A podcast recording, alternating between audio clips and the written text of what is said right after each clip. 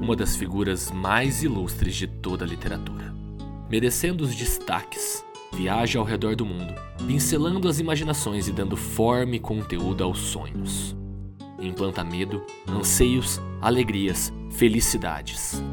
Um ser misterioso, que quando pensamos que o capturamos, categorizamos, entendemos, escapa pelos dedos, dissolve-se virando todos os grãos de areia da terra, que motivados pelo vento, metamorfoseiam-se em aves que rumam ao infinito.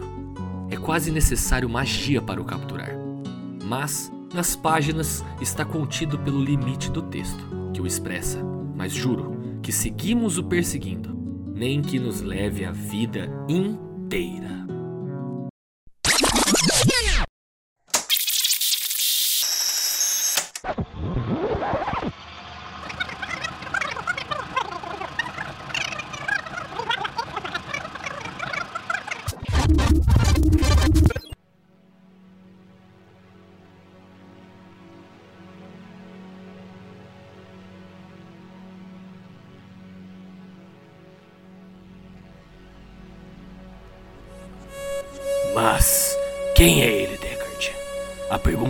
Quase seca, engolida pelo mistério que era abraçado pela chuva ácida naquela cidade vil, corrupta, perdida.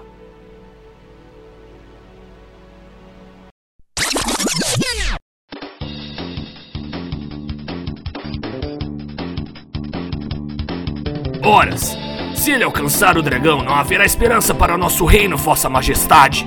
Grita o anão em desespero, sabendo o poder das teclas e da.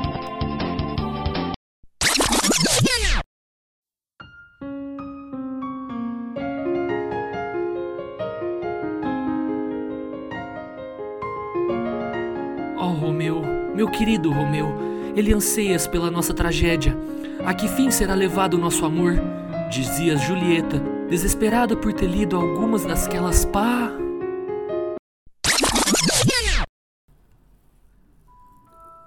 Pelos deuses, será que você não pode encontrar a história certa logo? De verdade. Ou vamos ficar aqui viajando pelas histórias que você resolveu parodiar? Ok, ok. Naquele beco diagonal, onde as almas lamuriosas. Tonalidade errada, cara. Pelo amor de Deus. Não tem ninguém da equipe revisando isso, não?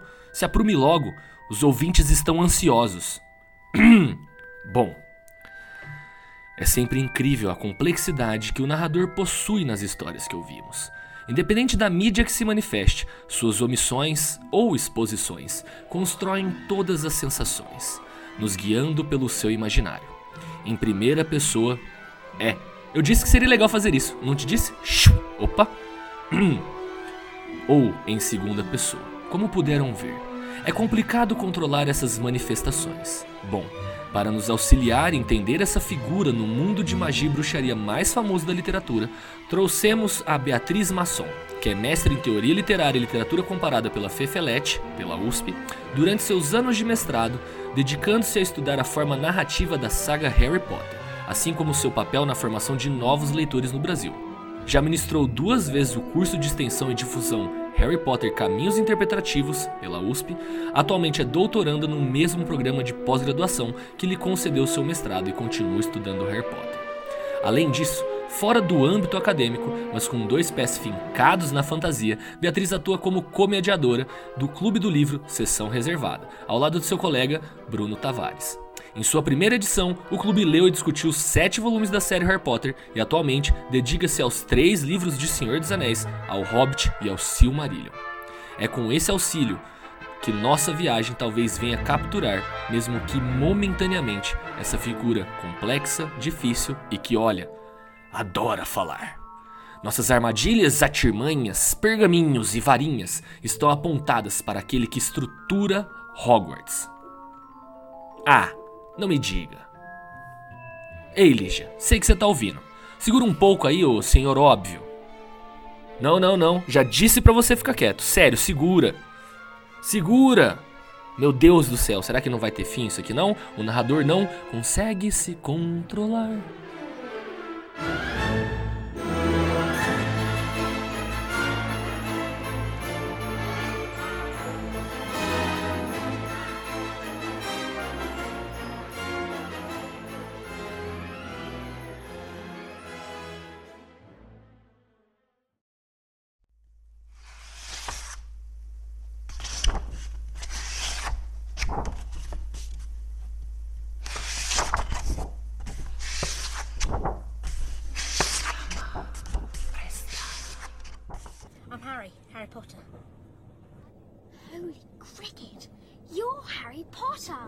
E aí, queridos aventureiros, estamos aqui no terceiro episódio da nossa série de Harry Potter e dessa vez, né, com a nossa queridíssima Beatriz Masson. E aí, minha querida, como é que você tá? Seja muito bem-vinda ao Espaço das Páginas Fantásticas.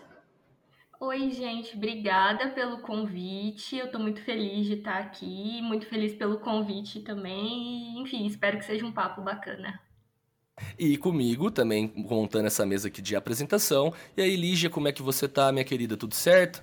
Oi, gente. Oi, João. Oi, Bia. Eu bem, tô muito feliz de estar aqui um sábado de manhã conversando com vocês. Para mim é uma honra falar com a Bia pelo trabalho que ela faz na academia com Harry Potter. Foi, uma, foi a primeira pessoa que eu soube na vida que trabalhava com Harry Potter na pós-graduação.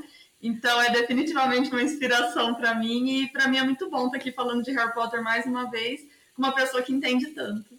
E bom, Bia, para a gente começar com aquela pergunta clássica que a gente faz a todos os convidados que vêm aqui conversar com a gente, como foi sua relação com a leitura, sua trajetória aí com a ficção, né? Essa motivação de trabalhar, inclusive, com Harry Potter no mundo acadêmico, que até hoje tem essa polêmica, né? De que ah, Harry Potter, literatura infanto-juvenil, não é tão séria para ser estudada. Como foi sua trajetória até chegar ao ponto de decidir, vou pesquisar Harry Potter? Então, João, assim, eu não lembro exatamente como eu me tornei leitora, porque desde que eu aprendi a ler, eu acho que eu nunca mais parei de ler, sabe? Eu sempre gostei muito de história, eu sempre ouvi. A, minha avó me contava muita história, é, historinha né, de contos de fadas, assim, quando eu era pequena, quando eu não sabia ler. Então, esse lado imaginativo na minha pessoa sempre foi muito forte, assim, foi moldado desde muito cedo. Então, quando eu cheguei ao Harry Potter, não que Harry Potter é só mais um livro na minha vida, não é? Mas era mais uma leitura, sabe? Assim, eu demorei um tempo, né, pra, pra, pra conhecer os livros. É uma história que eu costumo contar porque, assim, quando eu tinha sete anos, foi quando o primeiro filme foi lançado no cinema, A Pedra Filosofal. E eu lembro que as minhas amigas me chamaram para ir assistir e eu falei: não, é filme de terror, eu morro de medo, eu não vou, eu sou muito pequena. Porque passava propaganda na televisão, aí tinha um cão lá de três cabeças e tudo. E aí Passou aí um tempo, né? Eu fiquei mais velha. Com 12, eu tava voltando da escola, passando pela videolocadora, vi o pôster de Harry Potter e o Prisioneiro de Azkaban, vi o Daniel Radcliffe, me apaixonei. Eu falei, eu preciso assistir esses filmes. E aí eu assisti, eu aluguei o VHS, assisti os três primeiros filmes no fim de semana só. E aí eu vi que não era terror. E aí eu fui atrás desses livros na biblioteca lá da escola que eu estudava. Eu lembro que eu li tudo fora de ordem. Eu li primeiro o segundo, depois eu li o terceiro, depois que eu fui ler o primeiro, o quarto, o quinto, que já tinha até a Ordem da Fênix naquela época. E assim, eu fiquei completamente apaixonada por aquele mundo. E uma coisa que eu não tinha ideia até então, que eu era muito. não tinha tido esse estalo ainda, a gente é bem. quando a gente é bem novinho, a gente não sabe como os livros de outras línguas chegam até a gente, né? Foi que eu abri o livro e eu vi lá, tradução, Leah Wyler. Falei, cara, quando eu crescer, eu quero ser igual essa moça para eu poder continuar traduzindo Harry Potter. Na minha cabeça ia ter 500 livros, entendeu? Eu ia chegar na faculdade e ainda ia ter Harry Potter para eu traduzir. E eu tava aprendendo inglês e tal. E, e nisso, assim, e eu lia, e eu relia, e, que, e queria trabalhar com esses livros de alguma forma, e isso nunca saiu muito de mim, assim, né? Eu lia outros livros na minha adolescência, mas todas as férias eu tinha o ritual de ler todos os livros de Harry Potter. Eu tinha muita certeza também que eu ia fazer o curso de letras, porque eu sempre gostei de ler muito de escrever. Então, quando chegou a fase do vestibular, eu prestei, passei.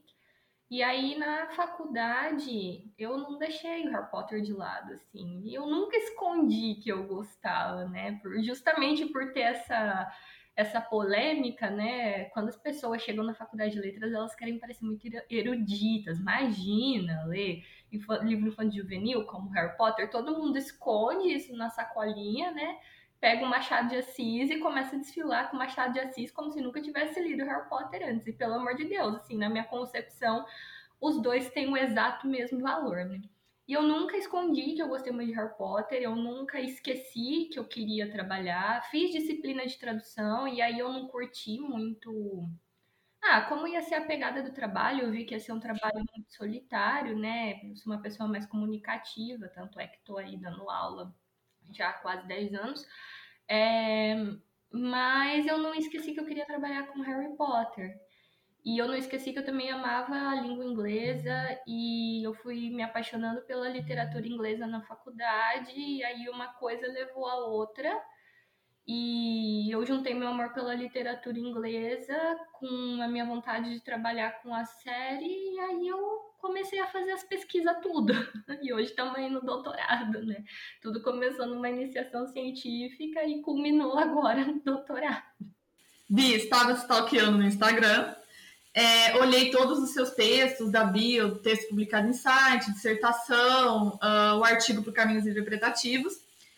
E eu percebi, na verdade, eu selecionei três blocos é, que eu vejo como uma constante nesses textos, que seria o texto de Harry Potter, a análise que você faz, a análise sobre os fãs e a análise sobre a construção que a Rowling faz do mundo de Harry Potter a partir do nosso universo trouxa. E eu queria começar falando do texto de Harry Potter, sobre um aspecto que você destaca que até então eu não tinha me atentado. Eu lia Harry Potter e eu não tinha prestado atenção, que é o narrador de Harry Potter. Porque ele é tão sutil que ele passa por nós, assim, é muito natural. Que é um narrador que você chama, acho que, de onisciente seletivo, porque ele tá. ele sabe de tudo, mas ele tá muito concentrado no Harry. Então a gente vê tudo pelos olhos do Harry, apesar dele ser onisciente. E isso ajuda na construção do mistério, né, como você diz, porque é tudo pela perspectiva do Harry. Então, ele não sabe de determinados planos, ele não sabe de determinadas armadilhas que estão sendo montadas. Então, eu queria que você falasse um pouquinho para a gente desse narrador, como que ele conduz nós, é, leitores, através do Harry, e como isso ajuda a gente a estabelecer uma conexão com o Harry, e como que isso torna Harry Potter uma série tão misteriosa no sentido de que as coisas vão brotando do texto, ele deixa pistas para a gente, e se a gente seguisse, a gente descobriria, mas a gente nunca segue. Então, como que ele constrói esse texto tão misterioso que chega a parecer um romance policial? Então, Lígia, é, eu acho que uma das maiores barbaridades que eu já ouvi, assim, na vida, pessoas falando, é que o narrador de Harry Potter é um narrador simples, simplório, e não é, não é assim. É, eu acho que quando a gente trabalha com, com literatura, uma, por, por seja lá qual viés que for, que a gente for trabalhar com o texto que a gente for analisar, a gente tem que se atentar para esses detalhes formais, como narrador, construção do espaço, construção do tempo narrativo, construção de personagens, porque toda e qualquer análise tem que partir disso. E, assim, é, como eu acho que a minha formação foi bem rigorosa nesse aspecto, né? Quando eu comecei a olhar para a série é, desse modo mais analítico nas minhas pesquisas, a primeira coisa que eu fui me atentar foi a esse narrador de terceira pessoa, né? Essa onisciência seletiva. Então, só para pontuar para os ouvintes, desculpa se eu estiver sendo professora demais, mas para ser assim, diferenciar a onisciência seletiva da onisciência neutra, né? A onisciência neutra a gente tem esse narrador em terceira pessoa, mas todas as situações ou personagens, eles são é, tratados da mesma forma, sem nenhuma predileção. A gente não, não vê os acontecimentos, é, os acontecimentos acontecerem, é bom, né? A gente não vê os acontecimentos se desenrolarem é, pelo filtro dos olhos de um personagem específico, né? Então, o narrador onisciente neutro, ele é de fato neutro. A gente pode questionar essas questões de neutralidade, mas acho que não, não cabe aqui agora. Já o narrador onisciente seletivo, embora ele tenha essa voz de terceira pessoa, ele vai escolher aí um personagem é, para fixar né, o, o, o, ponto de vista. E, e, é interessante da gente analisar que no texto do Harry Potter, esse narrador está tão fixado no ponto de vista do Harry que, a partir das mudanças de crescimento do personagem, a voz desse narrador amadurece também. Então, os primeiros livros, que o Harry ainda era muito criança, vocês podem pegar depois e, e ler. É, a gente vê que a voz desse narrador também é muito inocente, né? Então, a construção desse mistério, principalmente nesses primeiros livros, está muito atrelada à inocência da infância do Harry que não tem entendimento daquele mundo por completo, que, que não tem entendimento de quem são aquelas pessoas com quem ele está convivendo, tudo para ele é uma grande descoberta, né? E que bom, porque para a gente, enquanto leitor, a gente acompanha esse viés narrativo, numa primeira vez também é uma grande descoberta. Então, por isso que mesmo que esse narrador forneça pistas, numa primeira leitura a gente não vai atrás né? Assim como o Harry está descobrindo, esse narrador pega a gente, leitor, pela mão para ir descobrindo junto, né?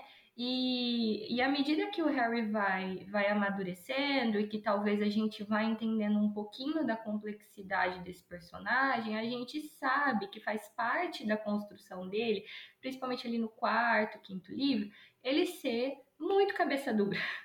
Ele vê aquilo, exatamente aquilo que ele quer ver, né? Hermione tá aqui, Dumbledore tá aqui, às vezes até o Rony tá aqui. Ele não, é isso, é isso, é isso. Então isso também colabora para a construção desses lugares escondidos, desses mistérios não resolvidos, é, de forma que o narrador ele meio que incorpora esse traço da personalidade do Harry, de ser obstinado é, às vezes num, num ponto só, num mistério só. Por exemplo, no Enigma do Príncipe, quando ele encafifa com Malfoy, só que ali a pista dele estava certa, né? Na Ordem da Fênix ele encafifa com Sirius, mas ele foi ludibriado, né? Mas ele sempre encafifa muito com uma coisa, se fecha para o resto, e isso do ponto de vista narrativo para a construção do mistério é muito interessante. Mas uma coisa que eu também acho interessante de pontuar a respeito desse narrador é que ele troca a onisciência seletiva dele, né? Eu acho que a mudança talvez mais clara é quando o Voldemort possui o corpo do Harry e o Harry passa a enxergar situações com o olhar de Voldemort.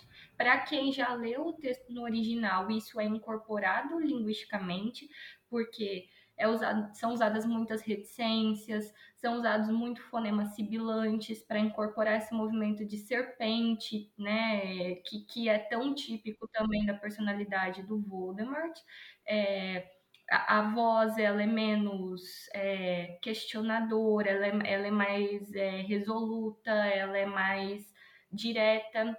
E o outro grande momento de troca de onisciência, aí são os livros mais maduros, né? Livro 4, 5, 6, 7, quando parece que é um, um outro narrador, não, não é esse onisciente seletivo aí, é quase um, um repórter, né? Construindo capítulos para situar o leitor do que está acontecendo no mundo bruxo. Então, quem que é o Franco? É... Ah, esqueci o sobrenome do jardineiro. Franco é, Brian, Brian, o jardineiro lá da, da mansão do, dos Riddle, né?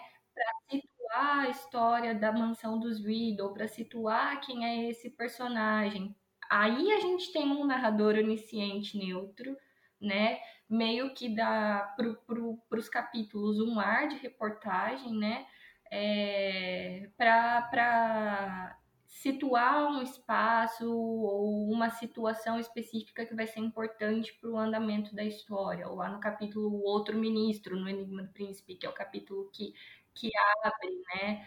Também tem esse ar de reportagem como forma de, de situar assim, o leitor, mas tirando esse, esse narrador muito específico dos livros mais maduros, é, essa onisciência seletiva aí, é, ela é muito interessante porque ao mesmo tempo que ela conduz o leitor à história e faz o leitor, leitor né, não enxergar determinados pontos, deixa os pontos cegos para a gente também, ela incorpora traços de persona, da personalidade do Harry ou do Voldemort, né? Então, enfim.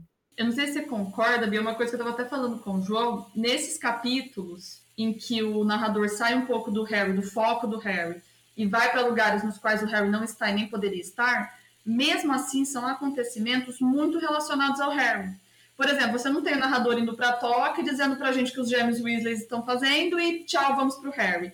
É, por exemplo, no Cálice de Fogo é um sonho que o Harry está tendo. No Enigma do Príncipe, a gente tem o Snape fazendo um pacto, é, um voto perpétuo, que vai afetar o Harry, porque é aquilo que, é, digamos assim, para nós é uma pista direta de que o Draco está envolvido com o Voldemort. Mas o Harry, mesmo sem saber, já está desconfiando disso por outros motivos.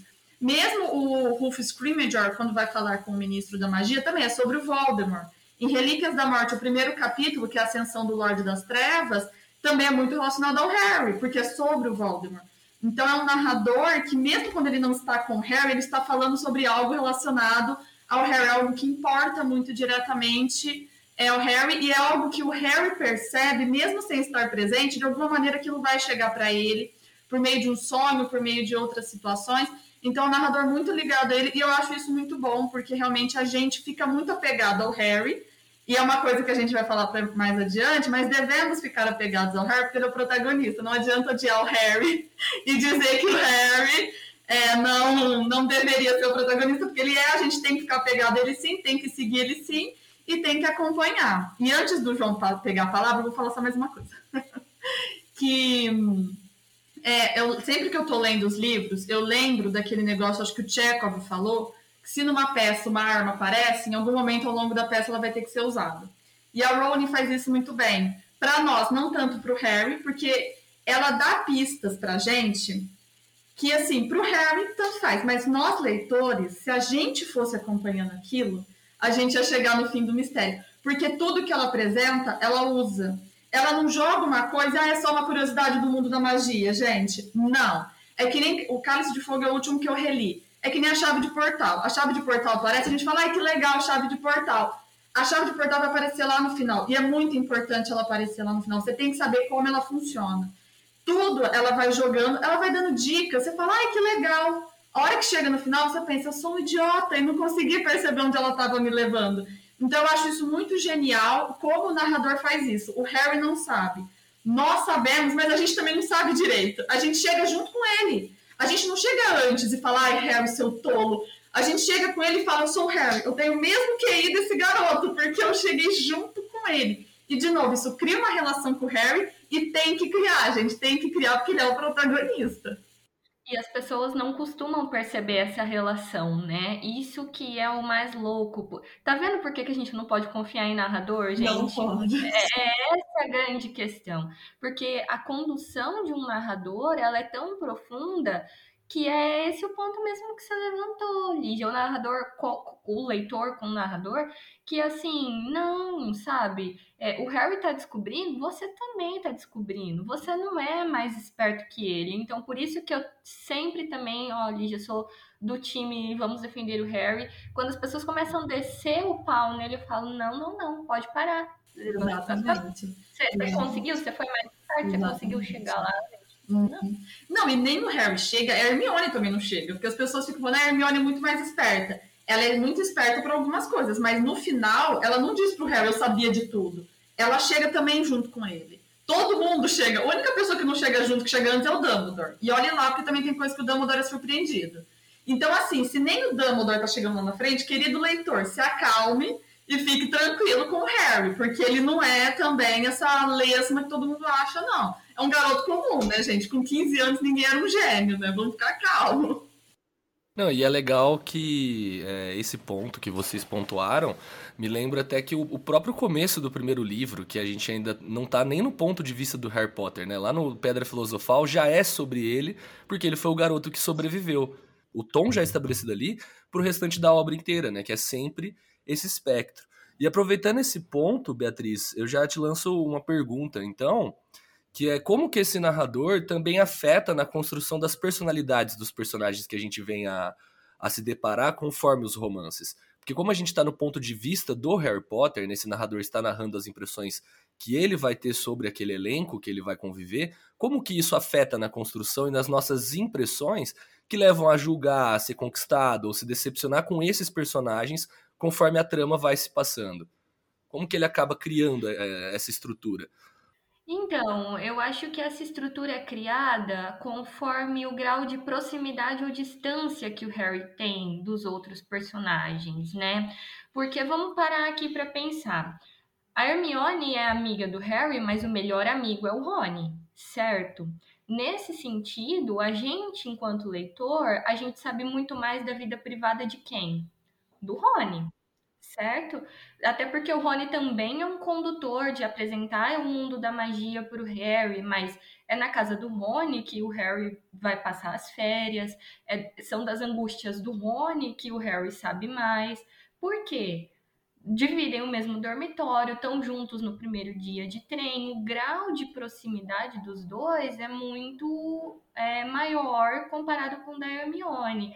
E isso contribui para que a gente entenda, e eu espero que as pessoas não me xinguem pelo que eu vou falar, que a gente entenda que nos limites do romance, o Rony é um personagem construído de forma mais complexa que a Hermione, por exemplo porque esse narrador está mais próximo desse personagem.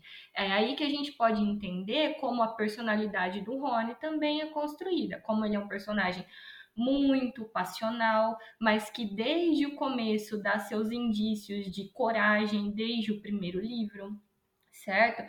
Como ele sempre coloca os pés pelas mãos, mas no final da história, né, no, no, final do enredo, no desenrolar do enredo, ele vai tentar se redimir.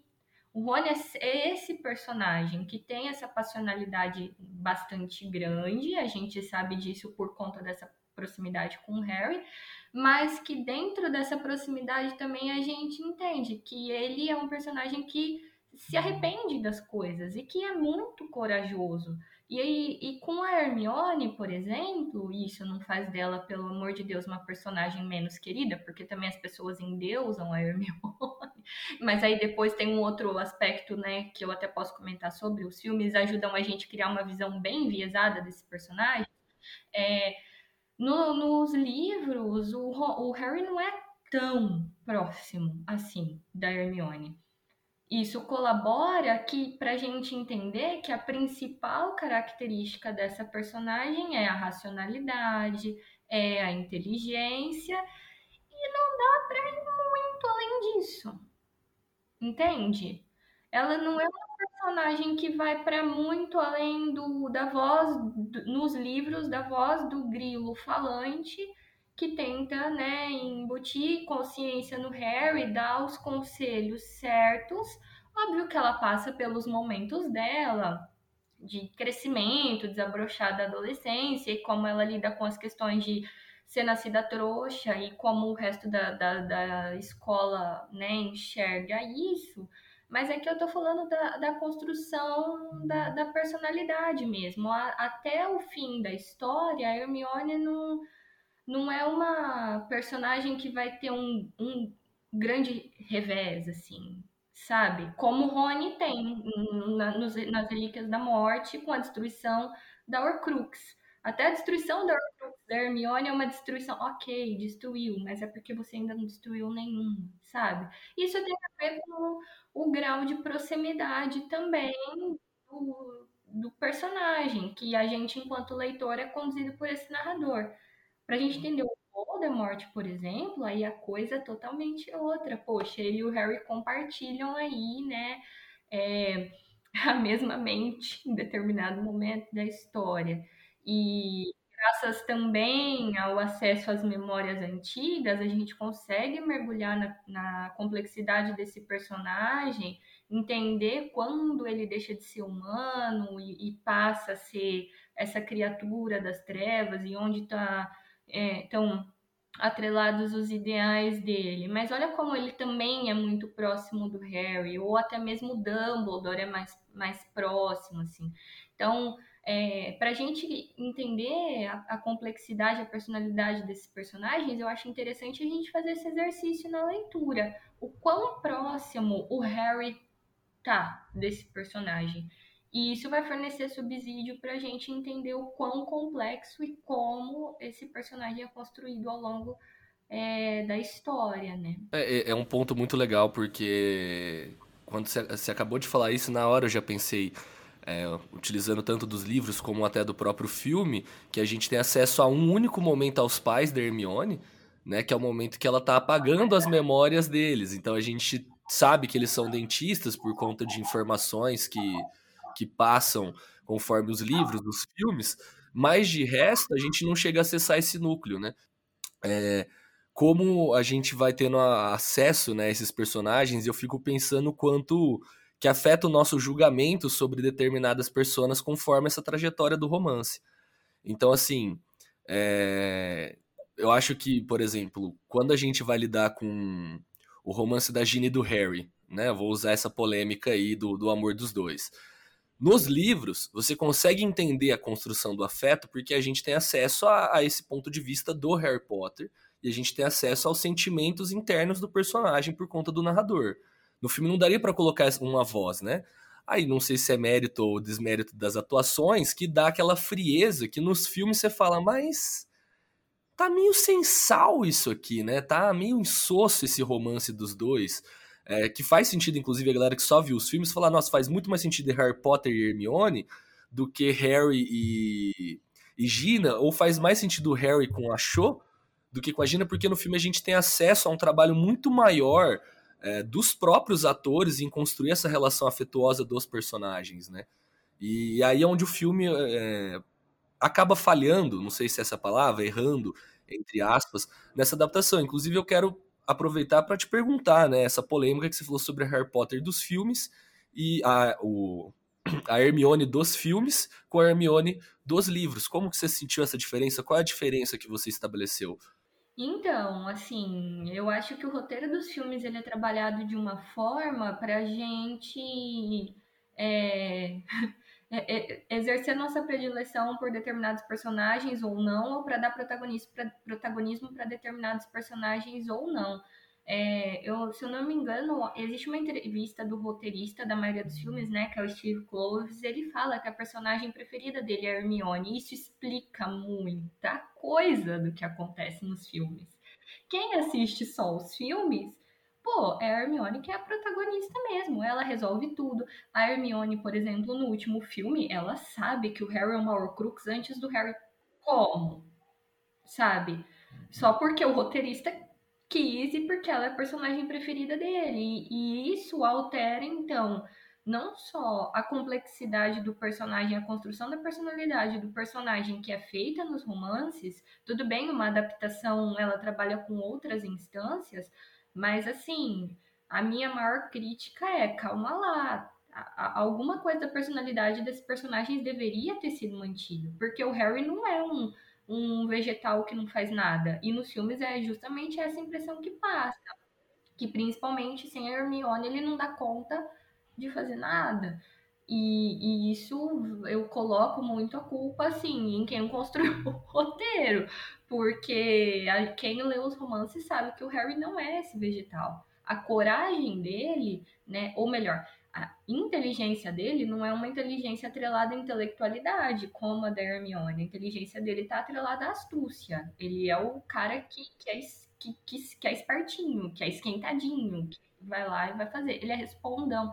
Eu nunca vou me conformar que o Harry dos filmes não é respondão, não é tupetudo. Ele dá a respostinha que, que, mo, que, que, que faz parte, assim, da, da moldagem do caráter dele, sabe? E nem o Rony é um alívio cômico, porque nos filmes o Rony, ele é atrelado ao alívio cômico, e não é assim também. E o Dumbledore também não é a, a, peça central do tabuleiro de xadrez que resolve todos os enigmas. Tem coisa que o Dumbledore não dá conta. A gente não enxerga muito bem nos filmes esse lado humano do Dumbledore que é trabalhado nos romances mais maduros, nos, nos últimos romances.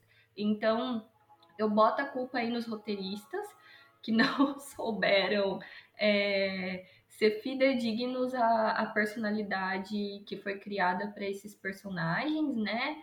É, não acho que tudo deveria ter sido mantido, mas o que é central do ethos deles de, deveria, né? Então, assim, eu gosto dos filmes, assisto os filmes para me divertir, mas enquanto pesquisadora, vocês podem até ver que no Instagram eu, é muito difícil usar alguma imagem de filme quando eu tô falando dos romances, porque isso é querendo ou não, eu acho que no imaginário das pessoas ficou tudo tão misturado sabe? Que, que eu sinto que se eu puder ajudar um, um pouquinho, né, a separar, seria inter interessante, assim. Não é a mesma coisa. É, não, não, não tem como ser é, é, essa mesma coisa. Eu passei pra, pela experiência de assistir primeiro para depois ler, né?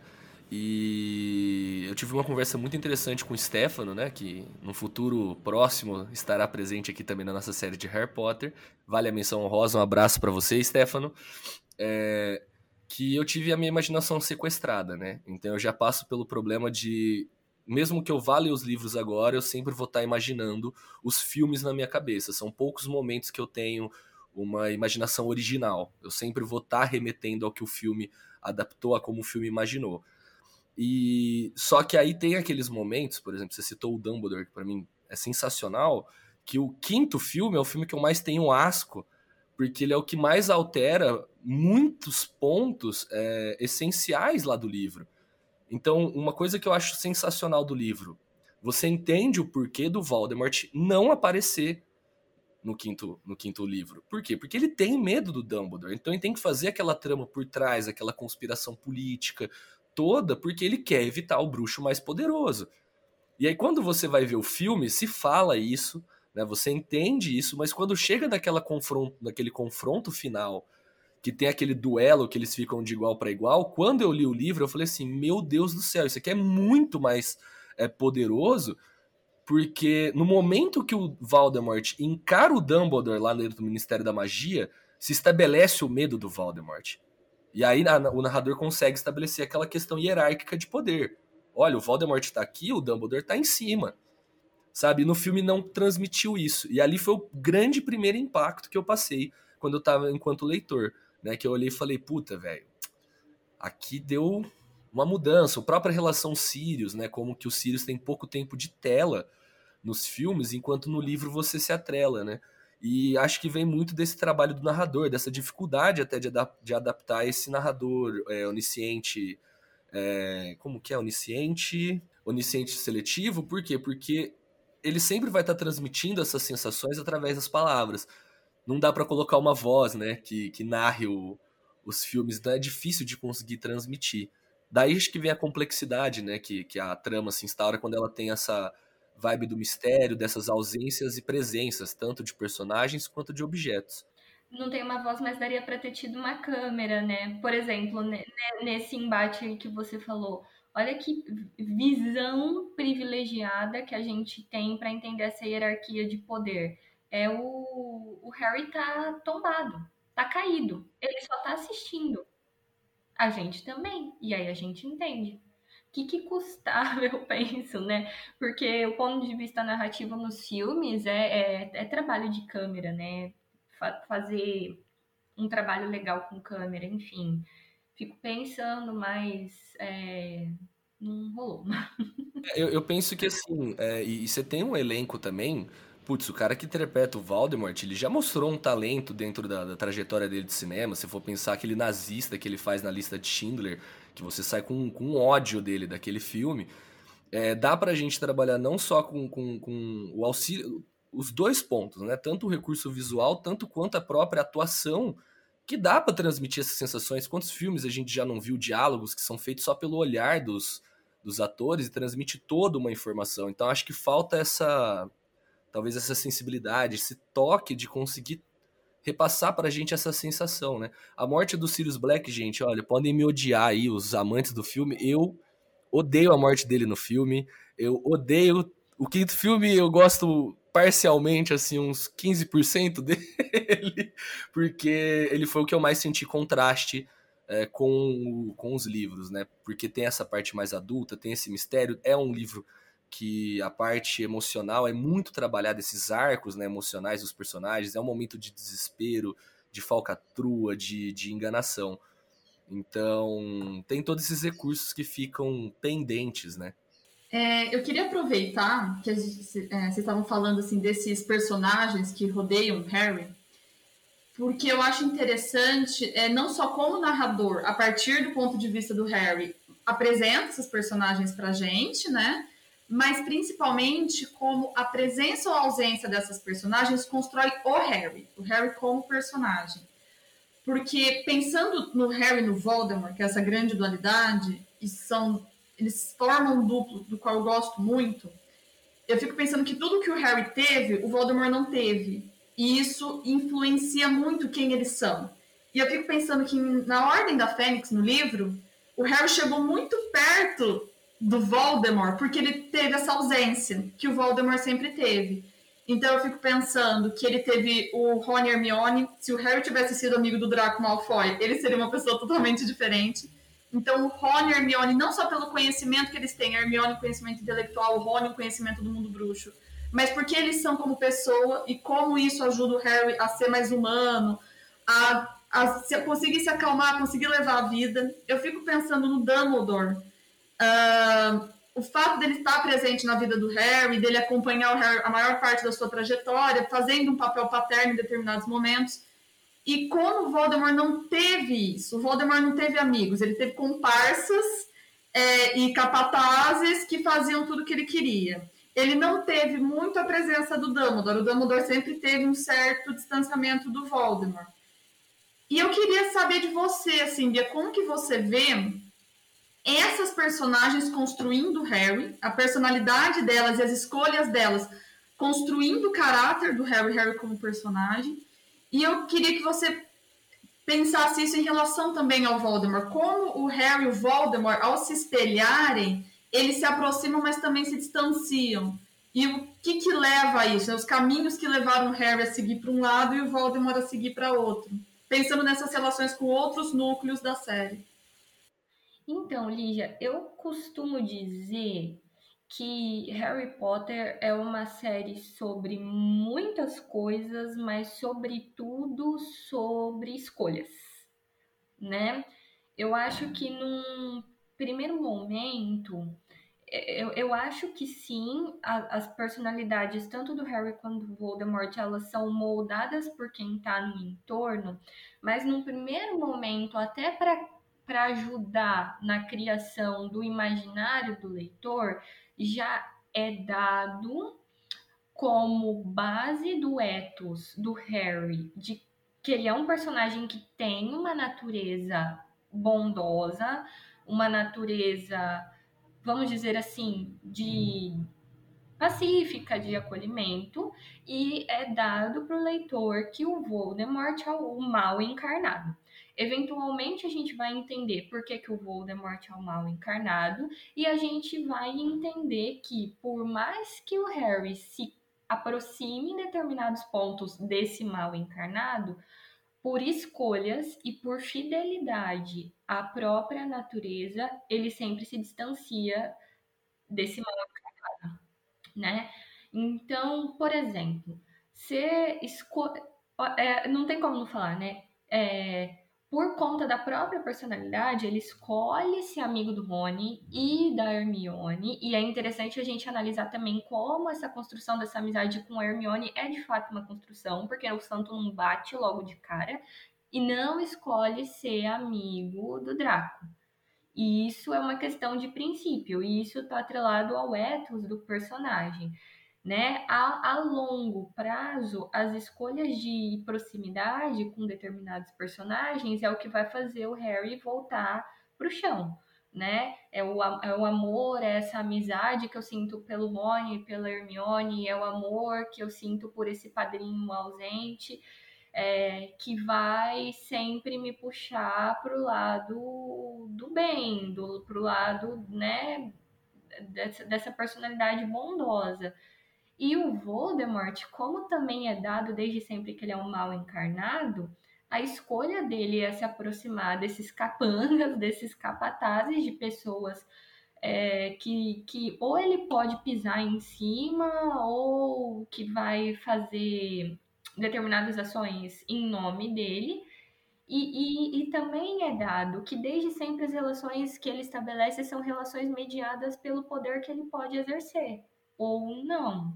Então, eu acho que sim, tem essa questão de ausência e presença de determinados personagens, mas eu acho que, sobretudo, o que o Harry e o Voldemort, essa dualidade entre os dois, vai levar até o fim da narrativa, isso tudo está muito mais atrelado a, a eles serem fidedignos a quem eles realmente são, e aí a gente não pode perder do ponto de vista que eles são personagens e que eles passam por uma construção narrativa, então tem essa parte básica de que um é bom, o outro é mal, né? Mas como isso vai sendo trabalhado ao longo da narrativa, tem a ver, né, com os outros personagens que eles se cercam e aos valores, principalmente, é, que eles defendem, né? O Harry sozinho, eu costumo dizer, que ele não ia ser ninguém. Ele é um personagem muito forte, sim, mas até na dissertação do mestrado eu trabalhei com essa questão, que como Rony e Hermione funcionam como uma balança pro próprio Harry. O Harry ser passional demais não dá certo, ou ele ser racional demais não dá certo ele tá bem e ele consegue enxergar as coisas com clareza quando o Rony e Hermione param de brigar tanto e eles funcionam como uma equipe, sabe? Ele se destaca dentro dessa equipe porque ele consegue fazer coisas que os outros dois personagens não conseguem e a responsabilidade dele dentro da narrativa é extremamente maior. É, né, pelo papel de eleito e tudo mais. É, mas eu acho que também é importante a gente não perder de vista que isso é dado narrativamente desde o começo, sabe? Eu não sei se eu me embolei, agora eu tô perdida, eu me embolei na resposta.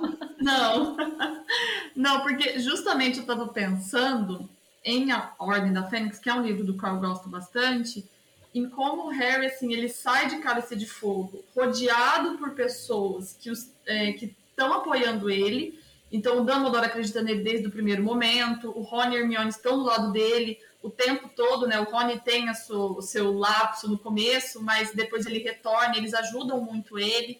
O Sirius está se correspondendo com ele. E de repente, na Ordem da Fênix, tudo isso some. O Dumbledore abandona ele, ele até então não sabe por quê. O Rony e Hermione também, é, no começo da história, estão bem ausentes. O Sirius, por estar escondido, correndo risco, ele também acaba não tendo tanto contato com o Harry. E aí eu vejo o Harry, assim, não se aproximando do Voldemort a ponto de vou me aliar a ele, mas se aproximando no sentido de é, se conectando com o Voldemort. Ele fica tão frágil que o Voldemort consegue ter acesso à mente dele, o Voldemort consegue ter acesso aos sentimentos dele, e ele entra num buraco uh, do qual eu acho muito difícil ele sair, assim, ele sai com dificuldade, ele tem várias crises de raiva, então eu fiquei pensando quanto essa, a presença dessas pessoas, essa rede de apoio é importante para o Harry, quanto ele não é um protagonista solitário, do tipo eu resolvo tudo, eu tô ótimo, vou seguir em frente. Ele precisa de ajuda não só no sentido de ajudar a resolver problemas práticos, mas ele precisa de ajuda emocional, ele é uma pessoa fragilizada pelo trauma. Eu fico pensando, né, assim, elucubrações e conjecturas. Se é, o, o Dumbledore não tivesse percebido a tempo a besteira que fez de deixar o Harry sozinho, o quanto o Harry teria sucumbido ao Voldemort. Porque aquela cena do Ministério da Magia, o quanto o Voldemort é capaz de penetrar na mente do Harry é uma coisa assustadora. No filme não é tão assustador. É, eu acho um pouco assustador, mas nem tanto. Mas no livro, ele tá muito na cabeça do Harry. Harry se torna uma pessoa. Ele já é uma pessoa violenta, não no sentido de violento, mas passional, como você disse. E com a presença do Voldemort, isso fica pior. Então eu fico pensando assim, quanto essas ausências poderiam numa conjectura, aproximar o Harry assim, de uma degradação mental a ponto dele se aproximar do Voldemort mesmo sem querer, mesmo sem querer apoiar o Voldemort e fazer parte do grupinho dele.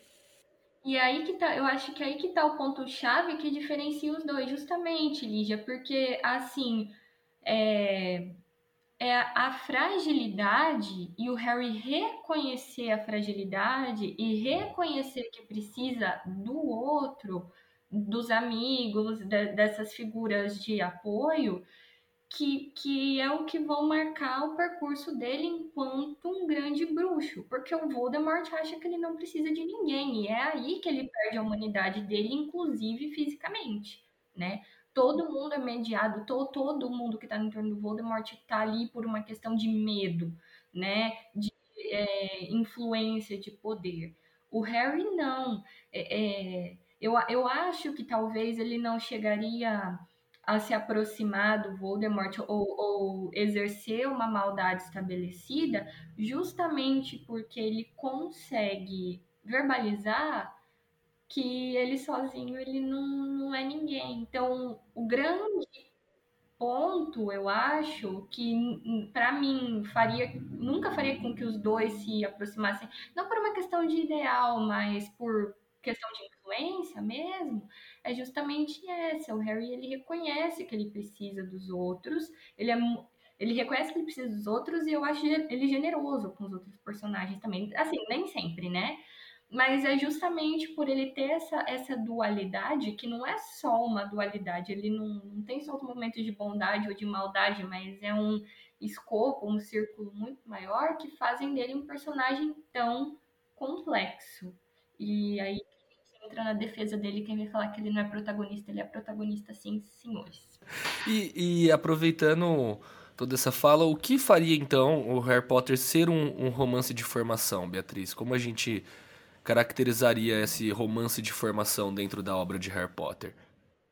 Então, eu acho que tal, talvez seria legal a gente né, dar uma explicadinha aí para os nossos ouvintes o que, que é o romance de formação para comer de conversa, né? É, esse subgênero do romance, esse tipo de romance, ele surgiu lá no século XVIII, na Alemanha, com o romance do Goethe chamado Os Anos de Aprendizado de Wilhelm Meister, um livro deste tamanho, que conta a história de um jovem burguês que sai para o mundo para tentar descobrir qual é a sua aspiração de vida, né? Nesse sair para o mundo, ele vai se formar enquanto indivíduo e eu não vou falar mais para não dar grandes spoilers. Mas o romance de formação, então, ele tem esse pretexto básico. Ele é uma história que sempre traz um um jovem protagonista que ao longo de um determinado espaço de tempo ele vai passando por um período de formação, de educação, né? Formar-se para si, se entender enquanto sujeito, se entender enquanto indivíduo e formar-se para o mundo, entender qual que é a função dele no mundo, né? Nesses romances de formação mais antigos, século XVIII, século XIX, sobretudo século XVIII, é, é, essa formação estava muito atrelada a exercer um papel social, né? Qual que é meu trabalho dentro da, da, minha comunidade, o que eu, entre aspas, vou ser quando crescer, e nesse período de, de, descoberta aí, eu também vou me descobrindo enquanto gente. Não à toa, por exemplo, a escola é um lugar narrativo muito importante dentro desses romances, né? Porque lá é o lugar que o indivíduo, num primeiro momento, é só a gente pensar a gente na escola, vai se entender enquanto gente, né? E para onde a gente talvez queira ir. E aí eu tive contato com essas narrativas enquanto eu estava na faculdade e sempre quando eu lia Harry Potter, principalmente nesses trabalhos analíticos, sempre me chamou a atenção que é uma história que passa por A mais B, por esses lugares. Eu não vou entrar aqui na questão histórica envolvida no romance de formação, que é uma discussão muito longa, e a depender do país que a gente está falando, o romance de formação tem características diferentes, então o romance de formação alemão é muito diferente do romance de formação inglês, por uma conjuntura histórica e social da época. Mas o Harry Potter, de alguma forma, na minha leitura, passa por esses lugares que eles são bem. É, esses lugares narrativos que eles são bem, bem típicos de um romance de formação, né? Então aí é, você me perguntou, né, João, como que a gente pode ler Harry Potter talvez sobre essa perspectiva?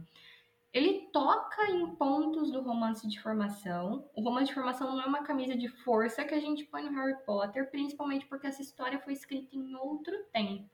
O romance de formação original, vamos colocar assim, o protagonista, ele traça um caminho muito individual. Até porque essa história de indivíduo, individual, eu e eu mesmo, é uma história muito burguesa, né? De você conseguir chegar num lugar pelo seu próprio mérito, né? É, o Harry, eu já falei aqui que ele não é esse protagonista, esse indivíduo sozinho, solitário. Ele se entende enquanto gente, principalmente entende qual que é a função dele dentro do mundo bruxo, porque ele está cercado de outros personagens que vão ali ajudando ele a se entender e a construir a própria personalidade dele. Então, quais pontos seriam os pontos que Harry Potter toca é, na questão do romance de formação? Primeiro, claramente, esse crescimento do protagonista, a gente acompanha esse crescimento do, durante um longo espaço de tempo, né? Do, dos 11 aos 17 anos. A escola é uma instituição muito importante dentro da narrativa de Harry Potter. Por quê? É lá que Harry Potter vai formar-se enquanto o bruxinho padrão, fazer feitiços, saber fazer poções, o que eu vou ser quando eu terminar a escola, ah, Auror, vou ser professor, vou trabalhar, seguir carreira política. Tem essa questão formal da formação, mas é principalmente dentro dessa escola na relação com outros personagens que ele vai entendendo qual que é a sua função dentro do mundo bruxo. E esse entender a função dentro de um, do mundo bruxo não é um caminho linear, né? É um caminho que ele passa por vários reveses. Dele entender, por exemplo, que ele não tem pontos luminosos na personalidade dele. Faz parte de você se entender enquanto indivíduo, saber é, levar a cabo aquela frase do Sirius, né? Que o mundo não está dividido entre pessoas boas e comensais da morte, todo mundo tem luz e trevas e cabe escolher um lado e agir, né?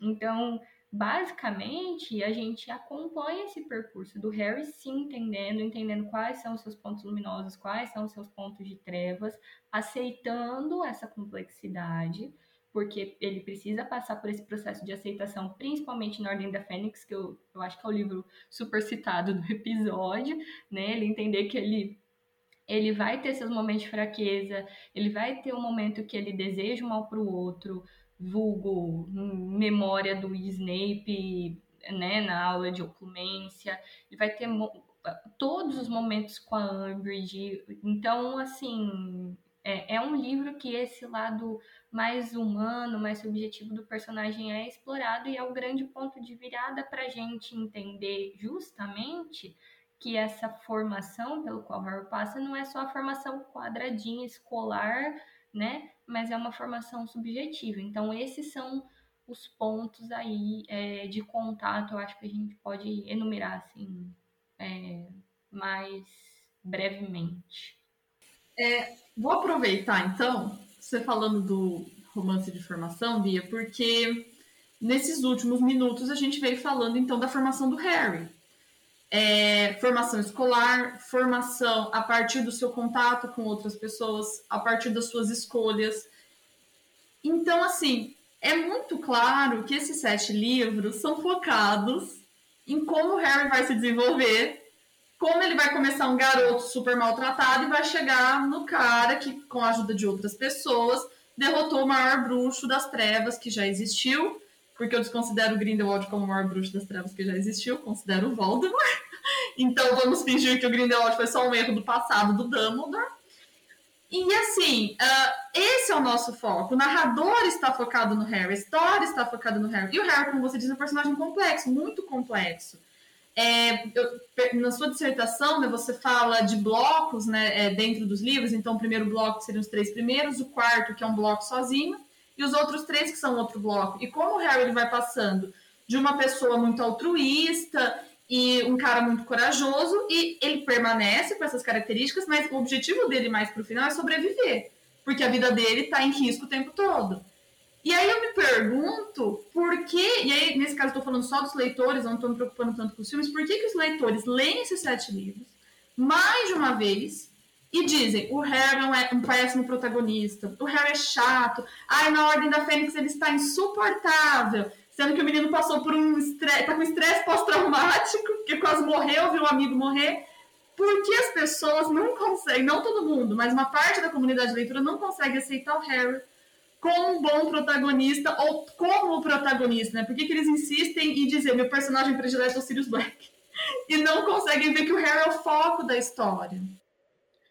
Ah, ó, eu tenho uma hipótese. Não confirmei, não fui atrás, não existe pesquisa empírica da minha parte. Eu, eu já li algumas coisas assim, mas eu acho que a chave para a gente tentar investigar isso, Lígia, está justamente é, na palavra comunidade. Por quê?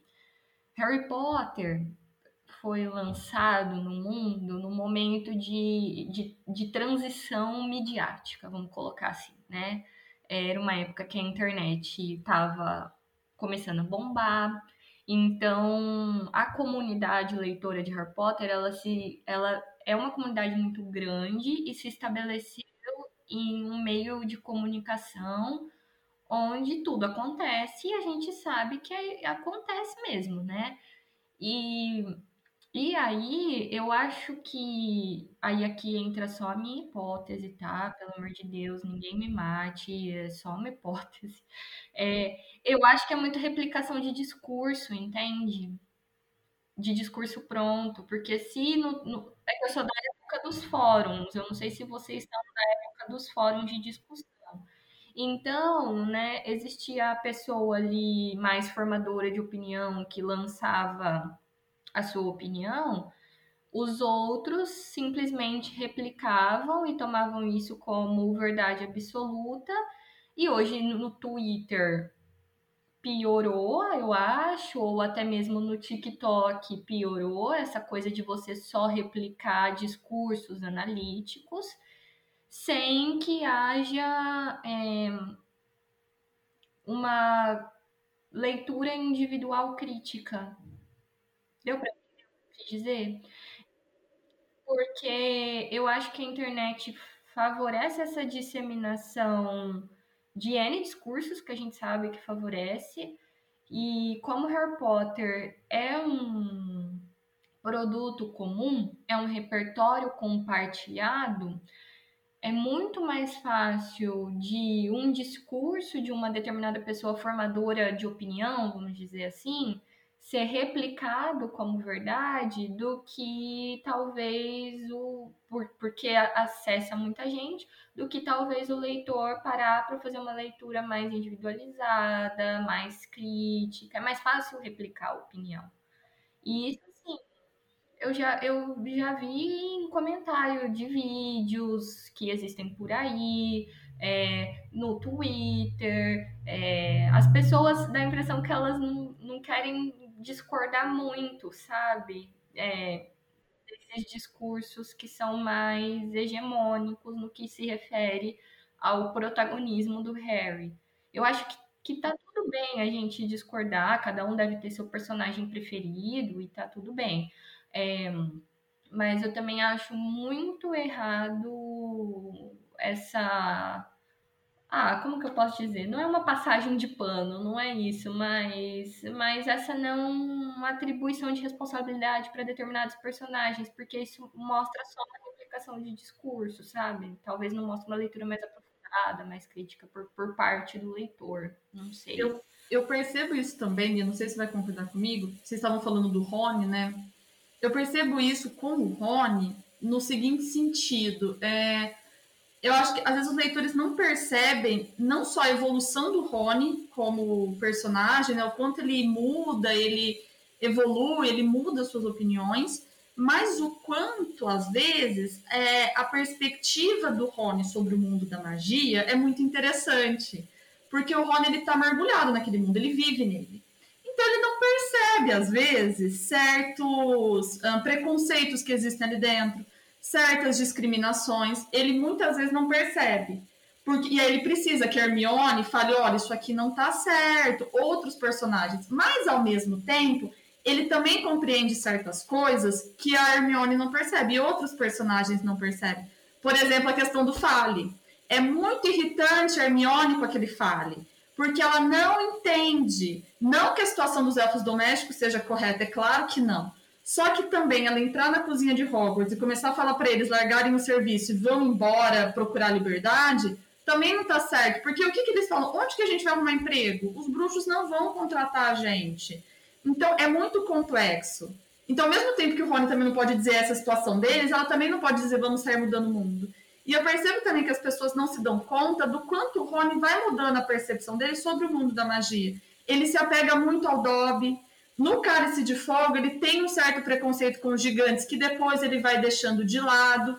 E eu me lembro, assim, é uma cena para mim emblemática da mudança de pensamento do Rony. Em Relíquias da Morte, é, as pessoas acham que Hermione beija o Rony porque eles estão dentro da Câmara Secreta. E não é assim. Eles estão na sala precisa, o pau tá torando ali na batalha, o que, que ele fala? Meu Deus, esquecemos dos elfos. Eles estão na cozinha, gente, a gente tem que buscar. Quer dizer, quando que o Rony ia pensar nisso? O cálice de fogo, ele nem sabia que tinha elfo na cozinha. Em Relíquias da Morte, ele pensa nos elfos. Ele é a única pessoa. A Hermione não lembrou dos elfos. E ela fez o fale. Então, eu acho que também existe um pouco essa injustiça com o Rony, das pessoas só chamarem o Rony de machista. O Rony. É... E assim, outra questão que eu quero pontuar também. Exatamente. É. O Rony tem um discurso em alguns momentos machista? Tem, mas isso não é naturalizado. A Hermione briga com ele, a Gina briga com ele, o Harry briga com ele. Isso é discutido e ele vai mudando. Então, acho que além do Harry, existe também uma certa implicância com o Rony, que desconsidera a trajetória dele dentro da saga, que ele, assim, é uma personagem, não é uma personagem perfeita, porque nenhuma personagem é perfeita mesmo nos livros, e ele tem uma evolução, assim, muito. Eu acho muito boa, assim, eu gosto muito de como o Rony ele, ele se comporta dentro do mundo da magia com as outras pessoas, pela construção dele. Não que o comportamento dele esteja certo, mas é bom ver ele errando, e aí ele acerta, e ele se desculpa, e ele admite. E assim, a gente também não pode ignorar o background do Rony, né? O Rony não teve uma vida muito fácil também, isso também é discutido. E eu queria saber se você acha também. concordo super, Lígia, e eu tô me sentindo muito acolhida com a tua fala, porque eu sempre sempre ouvi assim do Rony, não, porque ele é machista, porque ele representa masculinidade tóxica. Eu falei, putz, cara, mas não é só isso, sabe? Calma lá. É, e você tocou num ponto que eu acho que é justamente, na minha visão, é, a principal questão desse personagem. Ele admite que ele erra, ele sabe pedir desculpa e ele tenta consertar as coisas. Então eu concordo que ao mesmo tempo que as pessoas são injustas com Rony, elas dão umas passadas de pano rigorosa, assim, é tenebrosa para Hermione. Esse próprio negócio da falha aí, eu nunca sei se é falha ou F-A-L-E, eu vou falar falha porque eu, eu gosto do Rony, ele fala falha. É, a, Veves, uma vez no podcast Tumba do Bali, os meninos, a Fernanda Correia, eles comentam que aquilo lá é o complexo do White Savior encarnado. Mas não, a Hermione a pessoa que luta pelos direitos das minorias em Harry Potter. Calma lá, né, galera? Vocês não conseguem ver que, assim, ela só também tá pensando em salvar, mas não tá pensando em, em que, quais condições de trabalho oferecer para os elfos domésticos? É, é, é, bem esse complexo de white savior bem típico britânico mesmo, né? De fazer o trabalho né, da, da, da caridade, assim, e, e depois não fornecer subsídios para o negócio continuar andando. Então, eu concordo muito, Lígia. E eu acho que também mostra, como você disse, que a inteligência intelectual não é tudo. Porque a Hermione, ela entende, assim, ela, ela descobre várias leis trabalhistas, só que ela não entende muitas vezes o funcionamento do mundo mágico. Eu acho falta, porque ela é trouxa, ela veio de uma família trouxa, ela conhece a teoria, a prática ela não conhece muitas vezes. Então é, é interessante ver como o Rony vê o mundo bruxo, porque é daquele jeito. É claro que mudanças têm que ser feitas, mas você não vai mudar liberando, libertando um monte de elfo doméstico, colocando eles no mundo sozinhos e falando boa sorte, vamos procurar emprego, viu, gente? Ou pegando os gigantes, jogando na sociedade, falando agora são nossos amigos é aos poucos, existe uma todo um passo a passo a ser feito. E eu acho importante a Hermione ser confrontada com isso, para ela ver que às vezes ela precisa baixar um pouco a crista, precisa ouvir o Rony, que é essa pessoa estourada, mas que entende o mundo da magia ele entende, o pai dele, o Arthur, muitas vezes também tem uns insights muito interessantes sobre o mundo da magia, e o Sirius também muitas vezes explica algumas coisas pra gente que a grande Hermione também não sabe. E é isso que as pessoas têm que ver. A Hermione ela também é uma personagem perfeita, como todos os outros personagens de Harry Potter. Não tem personagem perfeito, e não é para ter mesmo, gente, porque quem que aguenta uma pessoa perfeita no livro, faz tudo certinho, nunca erra, e quando erra não admite que errou. É, eu, eu até, esses tempos atrás, estava comentando com os amigos, né? Que, nossa, quando eu era mais nova, eu ficava super feliz quando as pessoas me comparavam com Hermione. E agora, depois de mais velha, você vem falando, nossa, você é estudiosa igual a Hermione. Eu falo, Senhor, socorro. Calma lá, galera. Calma.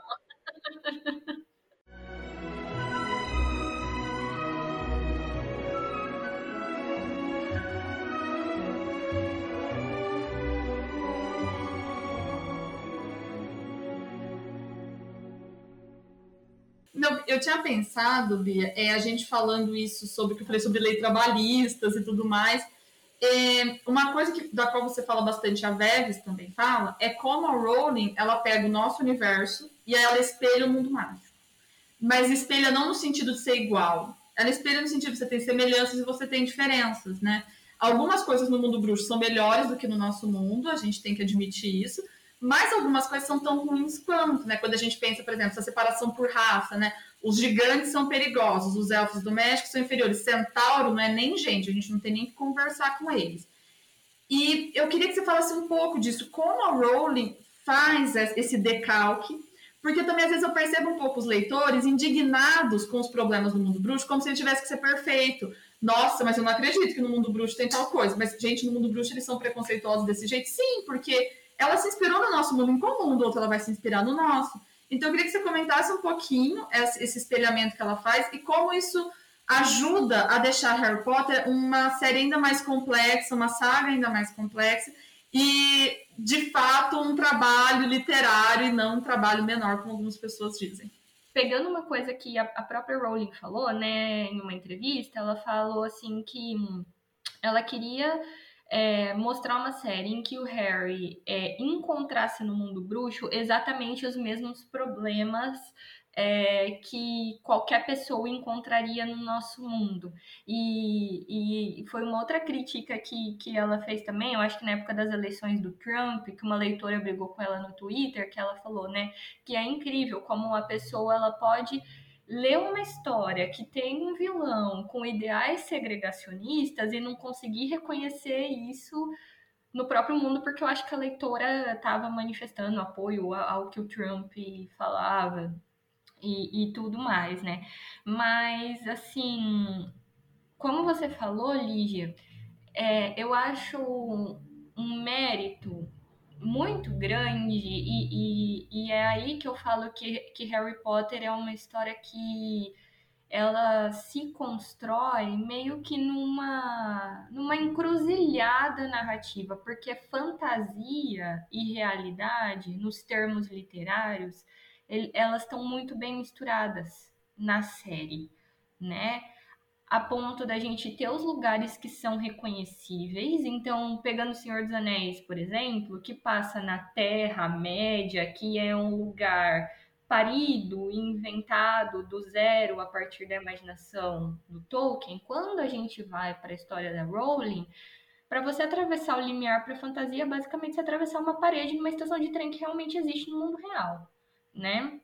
Então, é, é, esse espaço narrativo ele já se constrói e já alerta para o leitor assim, ó, cara, tá muito próximo. É só atravessar uma parede, é só você pegar um trem que você tá lá, né? É, é, é, é essa, esse cruzamento narrativo, no meu ponto de vista, é muito interessante e extremamente rico.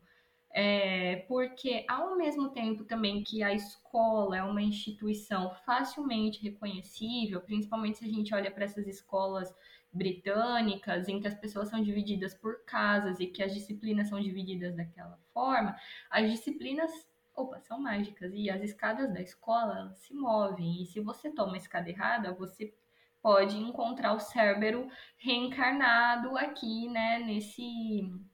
É, nessa sala escondida. Então, é, mais uma vez, eu acho que isso é uma demonstração do poder criativo e imaginativo da Rowling de criar a, a, a magia, ela tá no virar da esquina em Harry Potter, sabe? E, e é um ponto que, que tá ali, igual ali já tinha dito no começo, os mistérios eles se constroem em as pistas vão sendo dadas, pouco a pouco, a magia ela também tá ali no virar da esquina. E aí, como que os leitores não conseguem reconhecer isso no nosso mundo? Eu acho que entra no meu ponto lá da questão do, do senso crítico, né? Talvez seja mais fácil a gente pegar uma obra literária publicada há mais tempo, e aqui eu tô falando nem tanto tempo assim, vai, pode ser uma obra aí do século XX, começo do século XX, a gente conseguir reconhecer nessa obra que os efeitos da guerra são efeitos muito ruins, porque tem um distanciamento histórico maior para a gente poder fazer uma crítica, por exemplo, ao, ao que os nazistas fizeram na Segunda Guerra, ou, enfim, tudo de consequência ruim que aconteceu na história como um todo. mas Harry Potter está muito próximo temporalmente da comunidade de leitor. E, e, e, essa eu acho que, que é uma dificuldade muito grande da literatura contemporânea. A gente tem uma dificuldade de, de olhar para o nosso próprio tempo, e a literatura contemporânea fala do nosso próprio tempo, justamente porque não tem essa distância temporal. Então é mais fácil a gente, por exemplo, é, é uma coisa que várias pessoas falam, também não vou me aprofundar porque não entendo tanto, né? Da gente é, olhar O Senhor dos Anéis como uma crítica à guerra, porque Tolkien esteve na guerra e talvez ele tenha publicado uma obra que, que faça crítica a essa questão, está mais distante temporalmente do que o Harry Potter, que foi concebido numa época em que, entre muitas aspas, pelo amor de Deus, tá, ouvintes, os ideais de, de exclusão, segregação na sociedade, eles, eles existiam, mas eles não estavam tão evidentes como, por exemplo, campos de concentração existindo enquanto a gente está aqui vivendo. Então, por isso que eu acho que talvez seja uma dificuldade dos leitores fazerem essa terem esse olhar crítico de entender o mundo bruxo, como a Veves diz, como uma sátira do nosso é, entender e, e olhar para os problemas do mundo bruxo como de fato problemas e de forma crítica. Está muito perto temporalmente. Infelizmente, a gente foi ensinado para conseguir olhar para essas questões problemáticas se tiver um distanciamento histórico, que eu acho um erro, uma questão bem complicada, né? É, não, uma coisa que eu pensei, Bia, além de você falar dessa dificuldade, né, da gente muitas vezes olhar para o nosso mundo quando os problemas estão tão próximos, né, quando o livro está retratando problemas que a gente está vendo agora, eu fico pensando se isso também não vem de, de uma noção que algumas pessoas têm de que a fantasia é um escape, então a fantasia, ela tem que ser um mundo, um livro de fantasia, né? Tem que ser um mundo para o qual você vai e os seus problemas do mundo real desaparecem. Você fica lá mergulhado horas naquela leitura e, ai, que maravilha, que mundo perfeito. E a gente sabe que a fantasia não é isso, né? A fantasia não é esse escape alienante que o mundo real não existe mais. Na verdade, a fantasia ela tem que vir de algum lugar. Ela vem do nosso mundo e algumas coisas são perfeitas, mais perfeitas do que o nosso, e outras coisas são até piores do que no nosso. Então eu fico pensando se também não pode vir de alguma dessa noção que algumas pessoas têm errada sobre o que é fantasia, o que é um livro de fantasia. Ah, eu concordo inteiramente, assim, porque de fato as pessoas têm essa impressão e as pessoas têm, por exemplo, a impressão também que um livro de fantasia ele não não pode ter os debates com D maiúsculo considerados sérios, tudo com letra maiúscula é, porque a fantasia ela tem que servir para tirar a gente da nossa realidade. Não, na verdade você pega uma leitura crítica de qualquer livro de fantasia vai trazer de, debate sério, correlação com o nosso mundo é, e eventualmente favorecer momentos de escape, porque a gente também precisa, né? Uma boa para puxar em cima disso é, lidando já com essa questão do, do fantástico, né, da fantasia, é, como que você lida, Beatriz, principalmente por você estar tá dentro do, do mundo acadêmico, né, você lida com a internet, e acho que o melhor exemplo disso é o famoso Senhor dos Anéis é literatura séria, Harry Potter é literatura infanto-juvenil para adolescentes. E tem muito disso na internet, né, desse preconceito de rebaixar Harry Potter há uma ideia de subliteratura, de ser uma literatura abaixo, porque Senhor dos Anéis sofre esse preconceito, mas por ser mais antigo, por ser, entre aspas, entre muitas, muitas aspas, mais sério, né? E você ainda lida com um segundo problema, que é ter entrado dentro do meio acadêmico trabalhando com Harry Potter, onde você tem esse grande cânone, né? onde se deve estudar as coisas sérias, as coisas que realmente tem o que falar. Não essa literatura escapista, essa subliteratura que é para entreter, que é adoro o termo do, do, do, da escola de Frankfurt, né? Indústria cultural, essa indústria cultural do entretenimento. Como que você contraporia esse argumento, né? De estabelecer Harry Potter enquanto literatura, como a gente pode é, mostrar que está tudo no mesmo patamar, todas as obras devem ser tratadas com o mesmo patamar de seriedade, tem a mesma qualidade de estudo. Ó, oh, eu vou puxar o que eu comecei falando no começo do episódio. Gente, se é um livro que a gente consegue analisar com profundidade os aspectos formais que constituem a obra, composição de personagem, construção de narrador, construção de tempo, de espaço narrativo, construção do enredo, pronto, é obra literária. Parti... E isso é o básico. E isso é o, assim, é o chão. E para onde vai, para onde a gente vai a partir daí, é, aí já são outros 500. Aí é o plus, é a cereja que vai em cima do, do sundae, sabe? Então, como eu contraponho esse argumento? Fornecendo justamente subsídio analítico partindo disso que é o, o, o mais básico, que é o que a gente consegue fazer com Harry Potter e com Senhor dos Anéis. Senhor dos Anéis está mais constituído no cânone, porque assim, né, para uma obra se tornar canônica, ela tem que se perdurar no tempo, o autor está morto, né? Tolkien já morreu, então, nossa, é cânone, mesmo que fantasia não seja cânone dentro dos estudos acadêmicos, mas para dentro dos leitores, né, a obra já está imaculada porque o autor já transcendeu. Se você trabalha com uma obra de autor vivo, até mesmo que não que obras que estejam dentro do cânone, passa por essa questão mais complicada de que o autor pode modificar a obra a qualquer momento. Então, ainda é um trabalho em construção, né? Mas eu acho que, assim, João, como eu contraponho, com, com argumentos analíticos, né? Foi basicamente o que eu sempre fiz durante os meus estudos com a série, porque eu comecei estudando recepção crítica e eu vi, por exemplo, no Brasil, tá?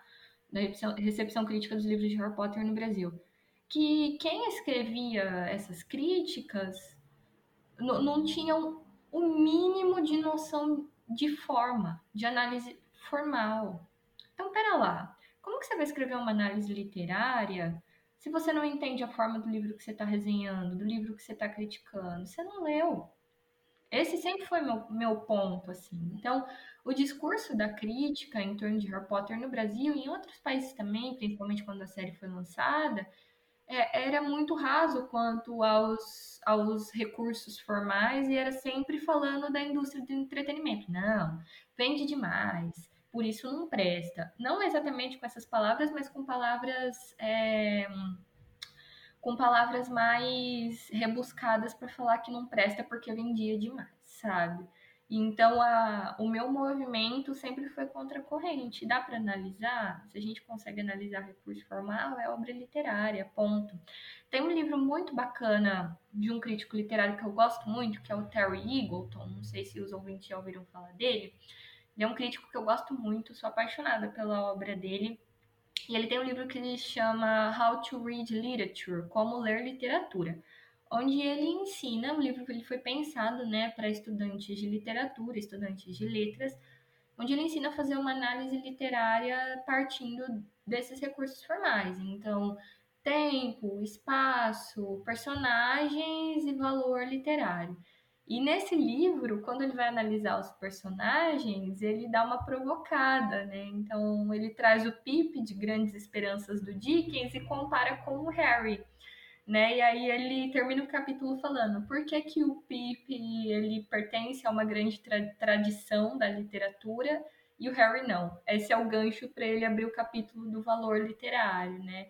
Então, eu penso assim, se um grande crítico como Terry Eagleton aponta para gente que a gente tem que partir dessas questões de forma para analisar e depois vem todo o resto, é, por que que outras pessoas não poderiam, sabe? É basicamente isso, assim. É, é porque eu acho extremamente importante a gente ter esse bloco né, de fala para sempre abraçar esses novos leitores, né? Ou essas pessoas que andam aí pelas vielas perdidas de, de pensar que o que elas gostam é menos do que o que é considerado realmente literatura, é algo que é, durante muito tempo foi difícil para mim admitir no, no, sentido de que, olha, eu gosto de ler ficção, eu gosto de ler fantasia e lidar com o preconceito, né? Principalmente Agora também sou professor na escola, não citarei nomes aqui, mas eu acho legal, pertinente colocar um exemplo aqui. Se tiver aluno ouvindo, determinados alunos vão saber do que, que eu estou falando. É, tinha uma professora de literatura na, na escola, na qual ela não está mais. É aquela que não deve ser nomeada. Que eu perguntei para ela, né, por que, que ela estava se demitindo. E ela, ah, porque os alunos não leem. E aí eu fiquei meio assim, porque, tipo, lógico, né? A gente sempre vai ter um número maior de não leitores do que leitores em uma escola, mas a gente tem aluno leitores. E uma aluna estava lendo Duna. E eu falei para ela, pô, mas determinada aluna tá lendo Duna. Ela, tá vendo?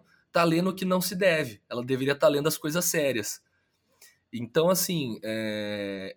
muitas dessas porradas que você toma, né, durante esse, esse crescimento com a leitura, às vezes vai até te afastar dela por ser obrigado a degustar tudo, no, sendo que você tem o seu próprio tempo de contato da arte pela arte, né? É, a gente não expandir esse debate também, a gente vai entrar em 500 mil possíveis problemáticas e vertentes de pensamento. Mas acho muito legal essa sua fala para poder abraçar é, esses leitores e a gente poder falar: olha, a gente está fazendo um episódio aqui, a gente está com uma série sobre o Harry Potter. Então dá para mostrar o infinito potencial que essa obra tem. É, e aí eu já vou te lançar uma segunda pergunta, né? Como que Harry Potter transmite essa sua atemporalidade, né? Porque tem aquele argumento de que Harry Potter é uma questão geracional. Foi o boom da nossa geração e tá passando. Até aí Matrix foi o boom de uma geração e não passou, né? Quem não viu Matrix, já vai a recomendação, vão assistir Matrix, pelo amor de Deus. É, então, assim, como que você acha que a, a, obra de Harry Potter passa essa temporalidade, como que ela vai seguir, né, dentro do, do, dos íons aí da história literária? Então, né, não tá passando essa questão, um monte de gente tentou replicar, não conseguiu. E é aí que, que vem a questão, lembra que eu falei da encruzilhada narrativa, de, de fantasia com realidade? Harry Potter é uma série muito boa para falar dos problemas atuais. Existem muitas análises que vão em torno disso, mas o que mostra que Harry Potter é atemporal é que ela é uma série que sabe trabalhar muito bem com temas que são universais. E quais são esses temas universais? Aqui vem a, a, parte brega, porque eu falo dessas coisas e eu acho que as pessoas pensam que é o pó do pirlim pim pim caindo enquanto eu tô falando, mas na verdade não. Temas universais são amor, morte, perdão, amizade, questão né, da amizade, fraternidade, é, a própria questão da constituição das famílias, o lugar que essas pessoas pertencem dentro desse mundo. Então, como a história trabalha com essas questões de pertencimento, de perdão, de, de lidar com a morte, principalmente, é, e, e, de se encontrar enquanto sujeito, é, e, e, essas são questões que perpassam a, a literatura é, quase desde o, o começo dos tempos. Você pega os grandes romances também com maiúscula, que são considerados no, os grandes romances, é, principalmente da literatura ocidental, são romances que vão tocar nesses pontos. Trabalhavam com questões de seus próprios tempos, sim, mas se tornaram atemporais por trabalharem com questões de seus próprios tempos e por tocarem em pontos que são universais. Ó, só para a gente entender. Eu acho que Harry Potter é uma série muito, muito, muito inglesa, sabe? Da cultura inglesa, da cultura britânica. Com essas questões todas que eu já comentei, né? De ambientação, de questão de costumes e tudo mais. Pra gente, leitor tupiniquim, é, esse tipo de escola não existe. Mas a gente ainda se vê refletido nessa escola, não se vê? A escola é um lugar com o processo de educação por, por mais subdesenvolvido que seja o país de onde você está lendo a obra, é um, um repertório comum pelo qual a grande maioria dos leitores já passou. Você vai para um país oriental que tem costumes totalmente distintos da, dessa cultura tão, tão, tão britânica, a obra ainda consegue ressoar. Então, o que é de atemporal em Harry Potter é isso, ele fala, a obra fala de questões universalizantes, de experiências universalizantes, de sentimentos universalizantes, porque em determinado momento da vida a gente sempre vai passar por frustração, determinado momento da vida todo mundo vai passar por questão de luto, né? Todo mundo vai passar por alguma questão envolvendo perdão, é, de tentar encontrar o seu lugar de pertencimento ou não dentro do mundo isso, isso é o que fica, entendeu? Então, pode ser que muita gente considere isso brega, eu não considero, mas é isso, na minha visão é isso.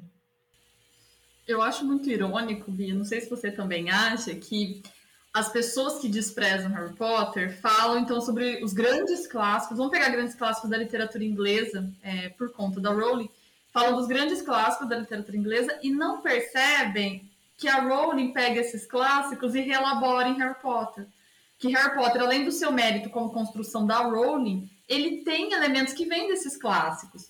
Né? A gente percebe claramente na linguagem da Rowling, no seu jeito de escrita, muita coisa de Jane Austen, muita coisa do Dickens. A construção de personagens da Rowling, principalmente aqueles personagens mais caricatos, vem muito do Dickens. A gente percebe coisas que vêm do Arthur Conan Doyle, da Agatha Christie. A Rowling fala o tempo todo de autoras das quais ela gosta muito, e a gente vê, e não é que ela está copiando, ela está reelaborando, né? Ela está pegando essas influências, todo esse cânone inglês que ela tem, e britânico no geral, e ela incorpora de tal maneira na obra dela que a cada leitura você descobre elementos novos. Conforme o seu repertório vai aumentando para esses clássicos ingleses e você volta para Harry Potter, você fala: olha aqui, eu vi lá isso e agora está aqui de outro jeito, de um jeito moderno e de um jeito atemporal, que vai continuar conversando com os leitores e vai levar esses leitores para esses clássicos, e aí eles vão formando uma rede de conceitos que só vão enriquecendo Harry Potter e vão alimentando esse desejo deles de ler. Então, eu acho que é uma prova de que muitos críticos de Harry Potter não têm um repertório tão bom a ponto de não verem os clássicos em Harry Potter e como você disse, não tem conhecimento de estudo analítico da literatura. Eu não sei o que, que eles estão olhando em Harry Potter, mas não estão olhando sob a perspectiva adequada, porque estão deixando passar muita coisa. Para você essa bomba, Beatriz, é o que você percebe das reelaborações a Lígia puxou, né? O que, que você percebe dessas reelaborações dessas obras originais? No que, que a, a Rowling se inspira e como ela traduz isso dentro da sua própria obra, né? Como que ela reelabora esse texto, como que ela dá uma cara nova dentro desse mar de referências que a gente, né, todos os seres humanos têm enquanto seres criativos, a gente sempre vai estar refletindo. Onde você vê as pitadas de inspiração, as grandes e até subjetivas que ela manifesta ali? Ah, para mim, eu acho que a grande pitada de inspiração é o Dickens a história de até a história de vida dos dois é muito parecida, porque o Dickens no tempo dele ele era um autor jogado na lata do lixo. Imagina, a, os romances dele são adaptados para peça de teatro. A menininha moradora é folhetim. A menina, a menininha moradora de rua, ela consegue entender, ela tem acesso para assistir essas peças. Então, assim, para mim, é, como grande fã de Dickens, assim, a, a grande não sei se é a grande fonte de inspiração. É, a Rowling já se manifestou, né, como uma leitora do autor, mas para mim a semelhança assim é muito, muito grande. E aí também eu vejo é, outro ponto de inspiração nesses grandes autores de, de, fanta de, fantasia, não, nesses grandes autores de mistério da, da tradição inglesa, como a Lídia mencionou, Conan Doyle e a Agatha Christie, né? Não, não dá para falar que não existe, porque o mistério está lá em Harry Potter e a forma como esses reveses eles são elaborados e os mistérios resolvidos, para mim, é, é bem Agatha Christie, assim, no fim. Uhum. E eu acho que o fato, uh, você falou da Agatha Christie, né, dela usar esse tipo de mistério da Agatha, também deixa o livro mais interessante, porque eu, pelo menos, quando eu leio a Agatha Christie, eu consigo acompanhar o mistério, eu consigo ir seguindo as pistas. No final, eu sou surpreendida, mas eu posso dizer, tinham pistas. Que é o que a gente falou que a Rowling faz também, né, com o narrador, ele deixa pistas. Se você seguisse, você descobriria o final, mas você não segue, porque na primeira leitura você não percebe isso. Não. Não, e eu ia dizer que é aí que a gente pontua o mérito da Rowling por ela mesma, porque eu também não considero que ela fica só se inspirando e não criou nada original. Pelo amor de Deus, ela criou uma coisa muito original. Não, é como você diz, assim, não foi criado no vácuo isso, né? A gente não pode ser todo o chão. Existe um mérito muito grande da, da pessoa Rowling e de todo o seu background, né? Com fantasia, com clássicos, alquimia. E ela mesma, na escrita dela. E na, é, na, na, na, um exemplo básico é a questão do narrador mesmo, né? O, você falou que na Agatha Christie você consegue acompanhar o mistério, a Rowling, o mistério tá rolando, você tá aqui, isso é o mérito da escrita dela. Outro mérito que eu acho que é muito dela, assim, ela cria personagens como ninguém, com uma extrema complexidade, todos eles têm uma função muito importante para o desenrolar da, da obra, então... É, eu gosto de pontuar. Existem essas inspirações, até porque ela faz parte de uma, uma tradição literária muito rica, muito vasta, mas a gente não pode perder de vista que ela tem um mérito de escrita muito grande, né? Uma imaginação bem poderosa também. Nossa, muito. Eu acho a criação de universo dela, porque, de novo, as pessoas falam tanto da criação de universo do Tolkien, que é incrível é muito bem elaborada, todo o trabalho linguístico que ele fez e mitológico, mas a criação de mundo da Rowling é uma coisa extraordinária, porque, de novo, tudo tem um propósito, tudo tá ali e aquilo vai ser envolvido na trama, mas também, ao mesmo tempo, constrói uma realidade pra gente que é palpável, não só porque agora tem parques, mas antes de existir parques e antes de existir filmes, era tão palpável que você lia e você imaginava, e esses personagens são tão vivos que eles têm uma vida dentro desse mundo. É, é como se, se você pudesse cruzar uma porta e de repente você está no beco diagonal, de repente você está na plataforma 9 3 quartos. É uma coisa, é uma imersão que ela faz que é impressionante. Eu acho que os spin-offs, que é o que eu pesquiso, deixam essa imersão ainda maior, porque ela cria uma mitologia por trás da mitologia dela. São contos de fadas, são criaturas fantásticas, é a história de um esporte que é muito importante para aquele mundo bruxo são ramificações que não acabam. E conforme a gente vai indo para a academia e vai analisando, essas ramificações vão ficando ainda maiores. É, Lígia, aí aqui um parênteses, a gente tem que trocar figurinha, porque agora no doutorado eu real, é, assim, me aprofundando na questão da construção do mundo secundário. Ah, sobre isso a minha pesquisa. Então, então a construção da mitopoética de Harry Potter, mas partindo dos sete romances. Então, também. Ah, vamos conversar, com certeza.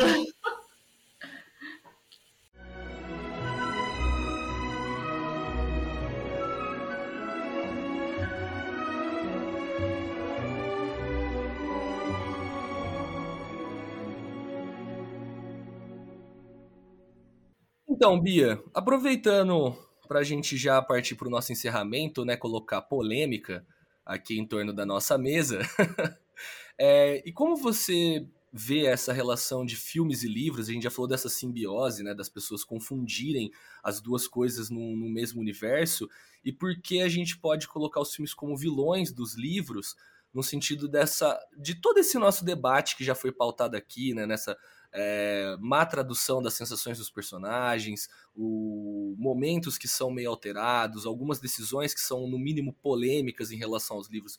Como que você tem essa relação dentro contigo das suas análises e caminhada aí junto com Harry Potter? Ó, oh, assim, para mim, os filmes eles cumprem um papel muito bom de tornar visual o mundo secundário da série. Para mim, assim, o, os filmes eles já têm esse mérito por si só.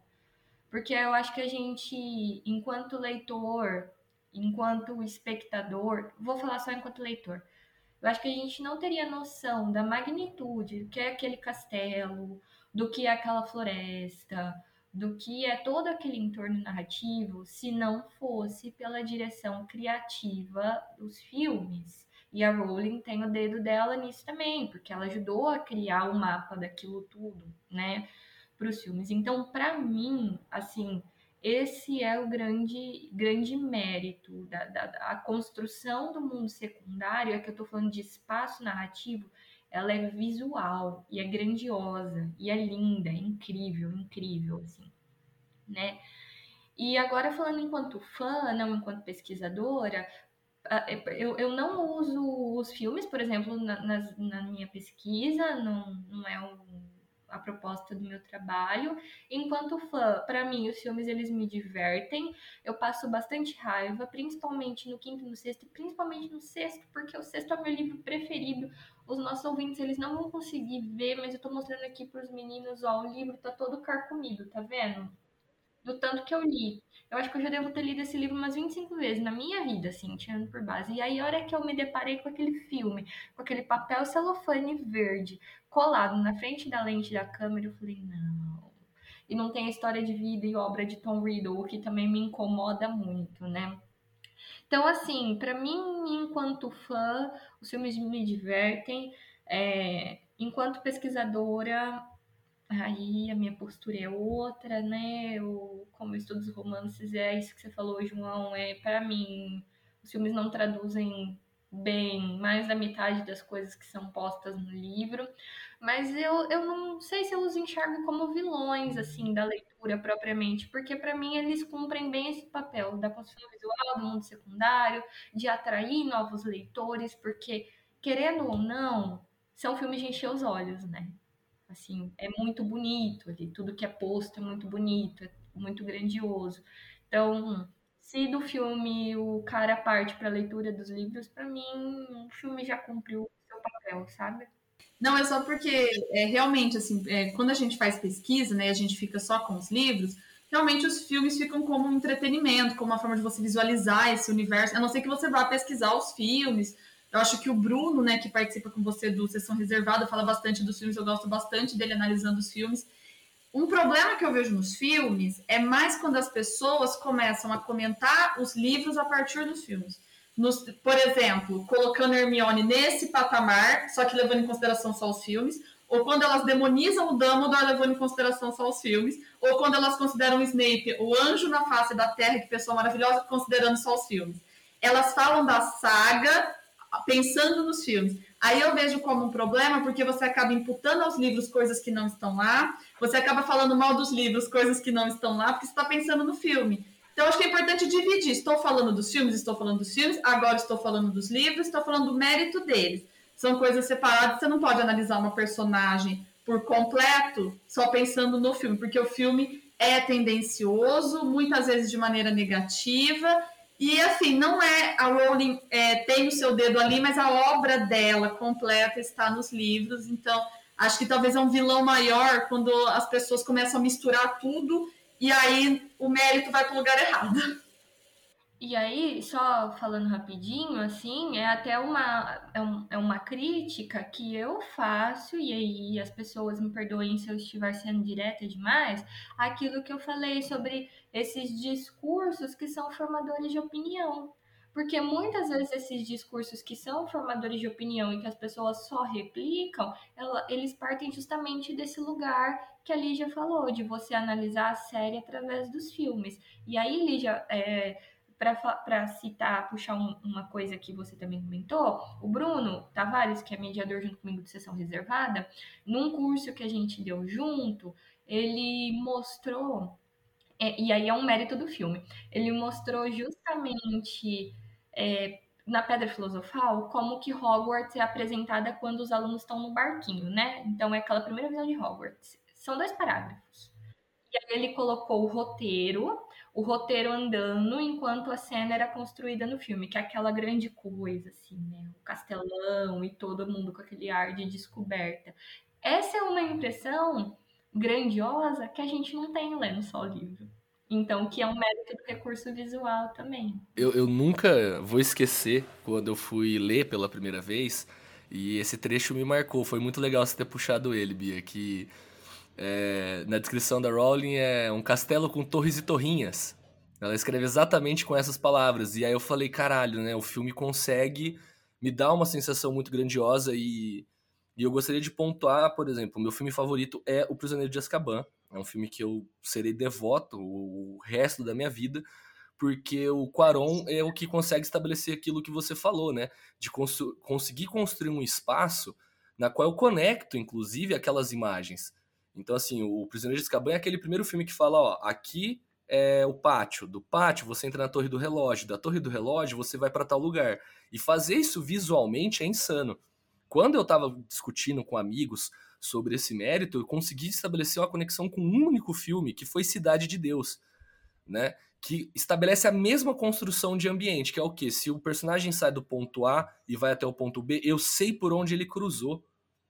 Isso é insano, porque ele estabelece um, um, uma estética, né, um ambiente de Hogwarts que vai ser utilizado no resto de todos os filmes.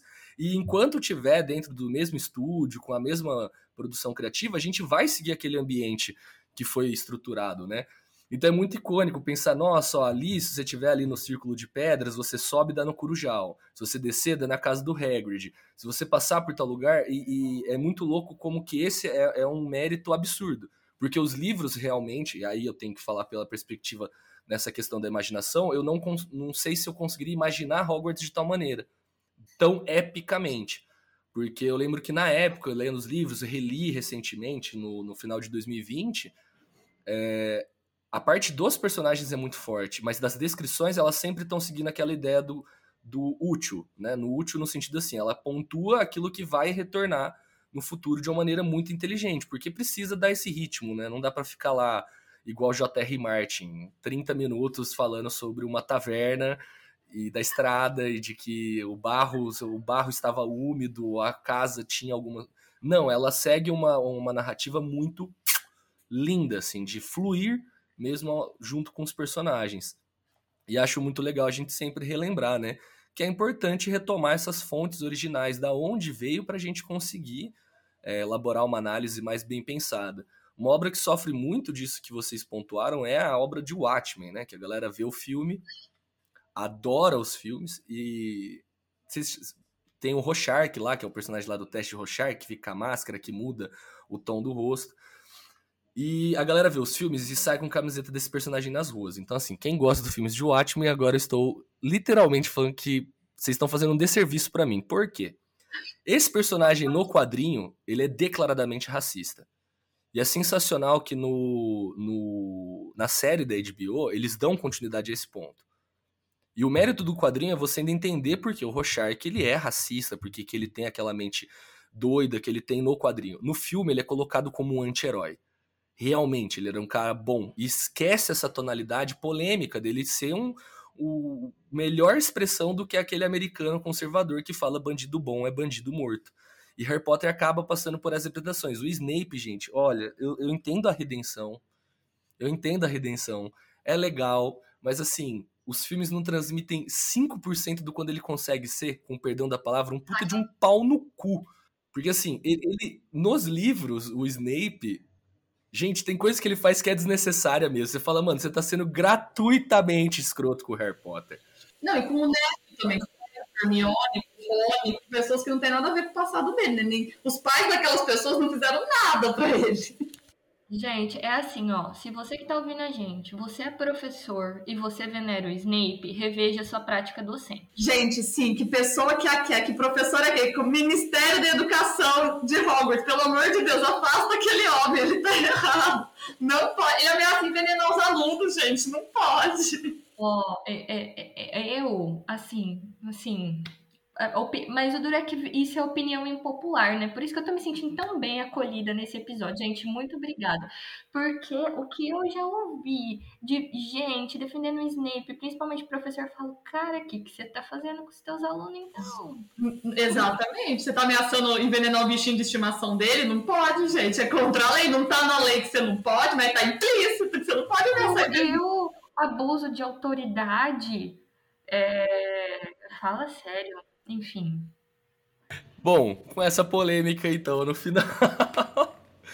É, Beatriz, eu gostaria muito de agradecer sua presença. Foi uma honra poder bater esse papo contigo, você fazer parte aqui da nossa série de Harry Potter. Você não sabe o quanto você engrandece esse espaço, o quanto sua presença acolhe a gente de poder ter força para seguir essa série e seguir esse podcast. Então, assim, eu gostaria de desejar, eu gostaria de, de agradecer é, toda essa conversa e todo o conhecimento que você veio trazer pra gente aqui, viu? Ah, gente, eu que agradeço, eu fico muito feliz, assim, fazia muito tempo, eu até tinha comentado com a Lígia, né, momento de abrir o coração, assim, eu não, eu não tava mais dando conta de, de é, encaixar na minha rotina essas, essas participações para conversa, sabe? Porque às vezes a vida acontece e a vida anda muito atribulada. E e assim, eu fiquei tão feliz com a nossa conversa de hoje, sabe? Que foi um respiro, assim, para mim, é, no meio dessa correria da vida acontecendo.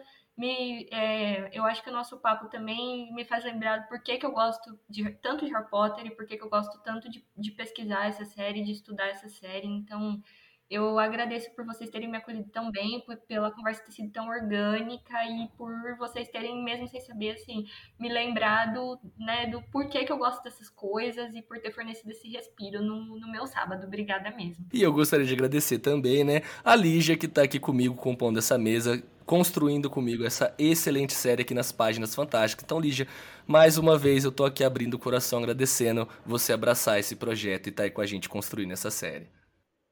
Ah, eu que agradeço, João, pela oportunidade, é, não só de falar sobre Harry Potter, mas de compartilhar com outras pessoas que entendem, né? Porque a gente está lendo os livros, a gente está num momento solitário, com as nossas ideias, mas aí quando a gente chega nesse espaço, a gente compartilha essas ideias, a gente vê que não é coisa da nossa cabeça, e a gente começa a ter outros olhares sobre a saga que só deixam ela melhor, que só ampliam tudo que a Rowling já colocou lá.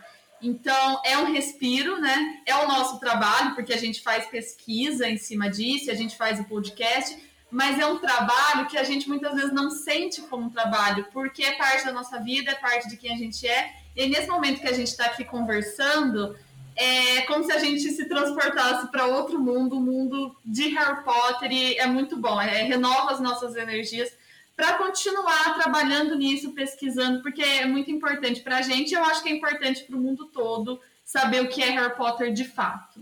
Boa! E eu gostaria de agradecer a todos os ouvintes que chegaram até aqui com a gente nesse bate-papo. Lembra, ó, os links das redes sociais, os links da, das coisas que a Beatriz escreveu vão estar tá embaixo na nossa descrição do Spotify, viu? Não esquece de encher o saco dela, ir lá no e-mail, lá no Instagram, mandar direct pra aloprar ela com dúvidas sobre o episódio. Sempre sobra pro convidado, Beatriz. É, então, queridos ouvintes, agradeço vocês por terem seguido a gente até aqui nessas viagens pelos bosques da ficção e nos aguardem no nosso próximo episódio da série. Então, um abraço a todos e um excelente descanso.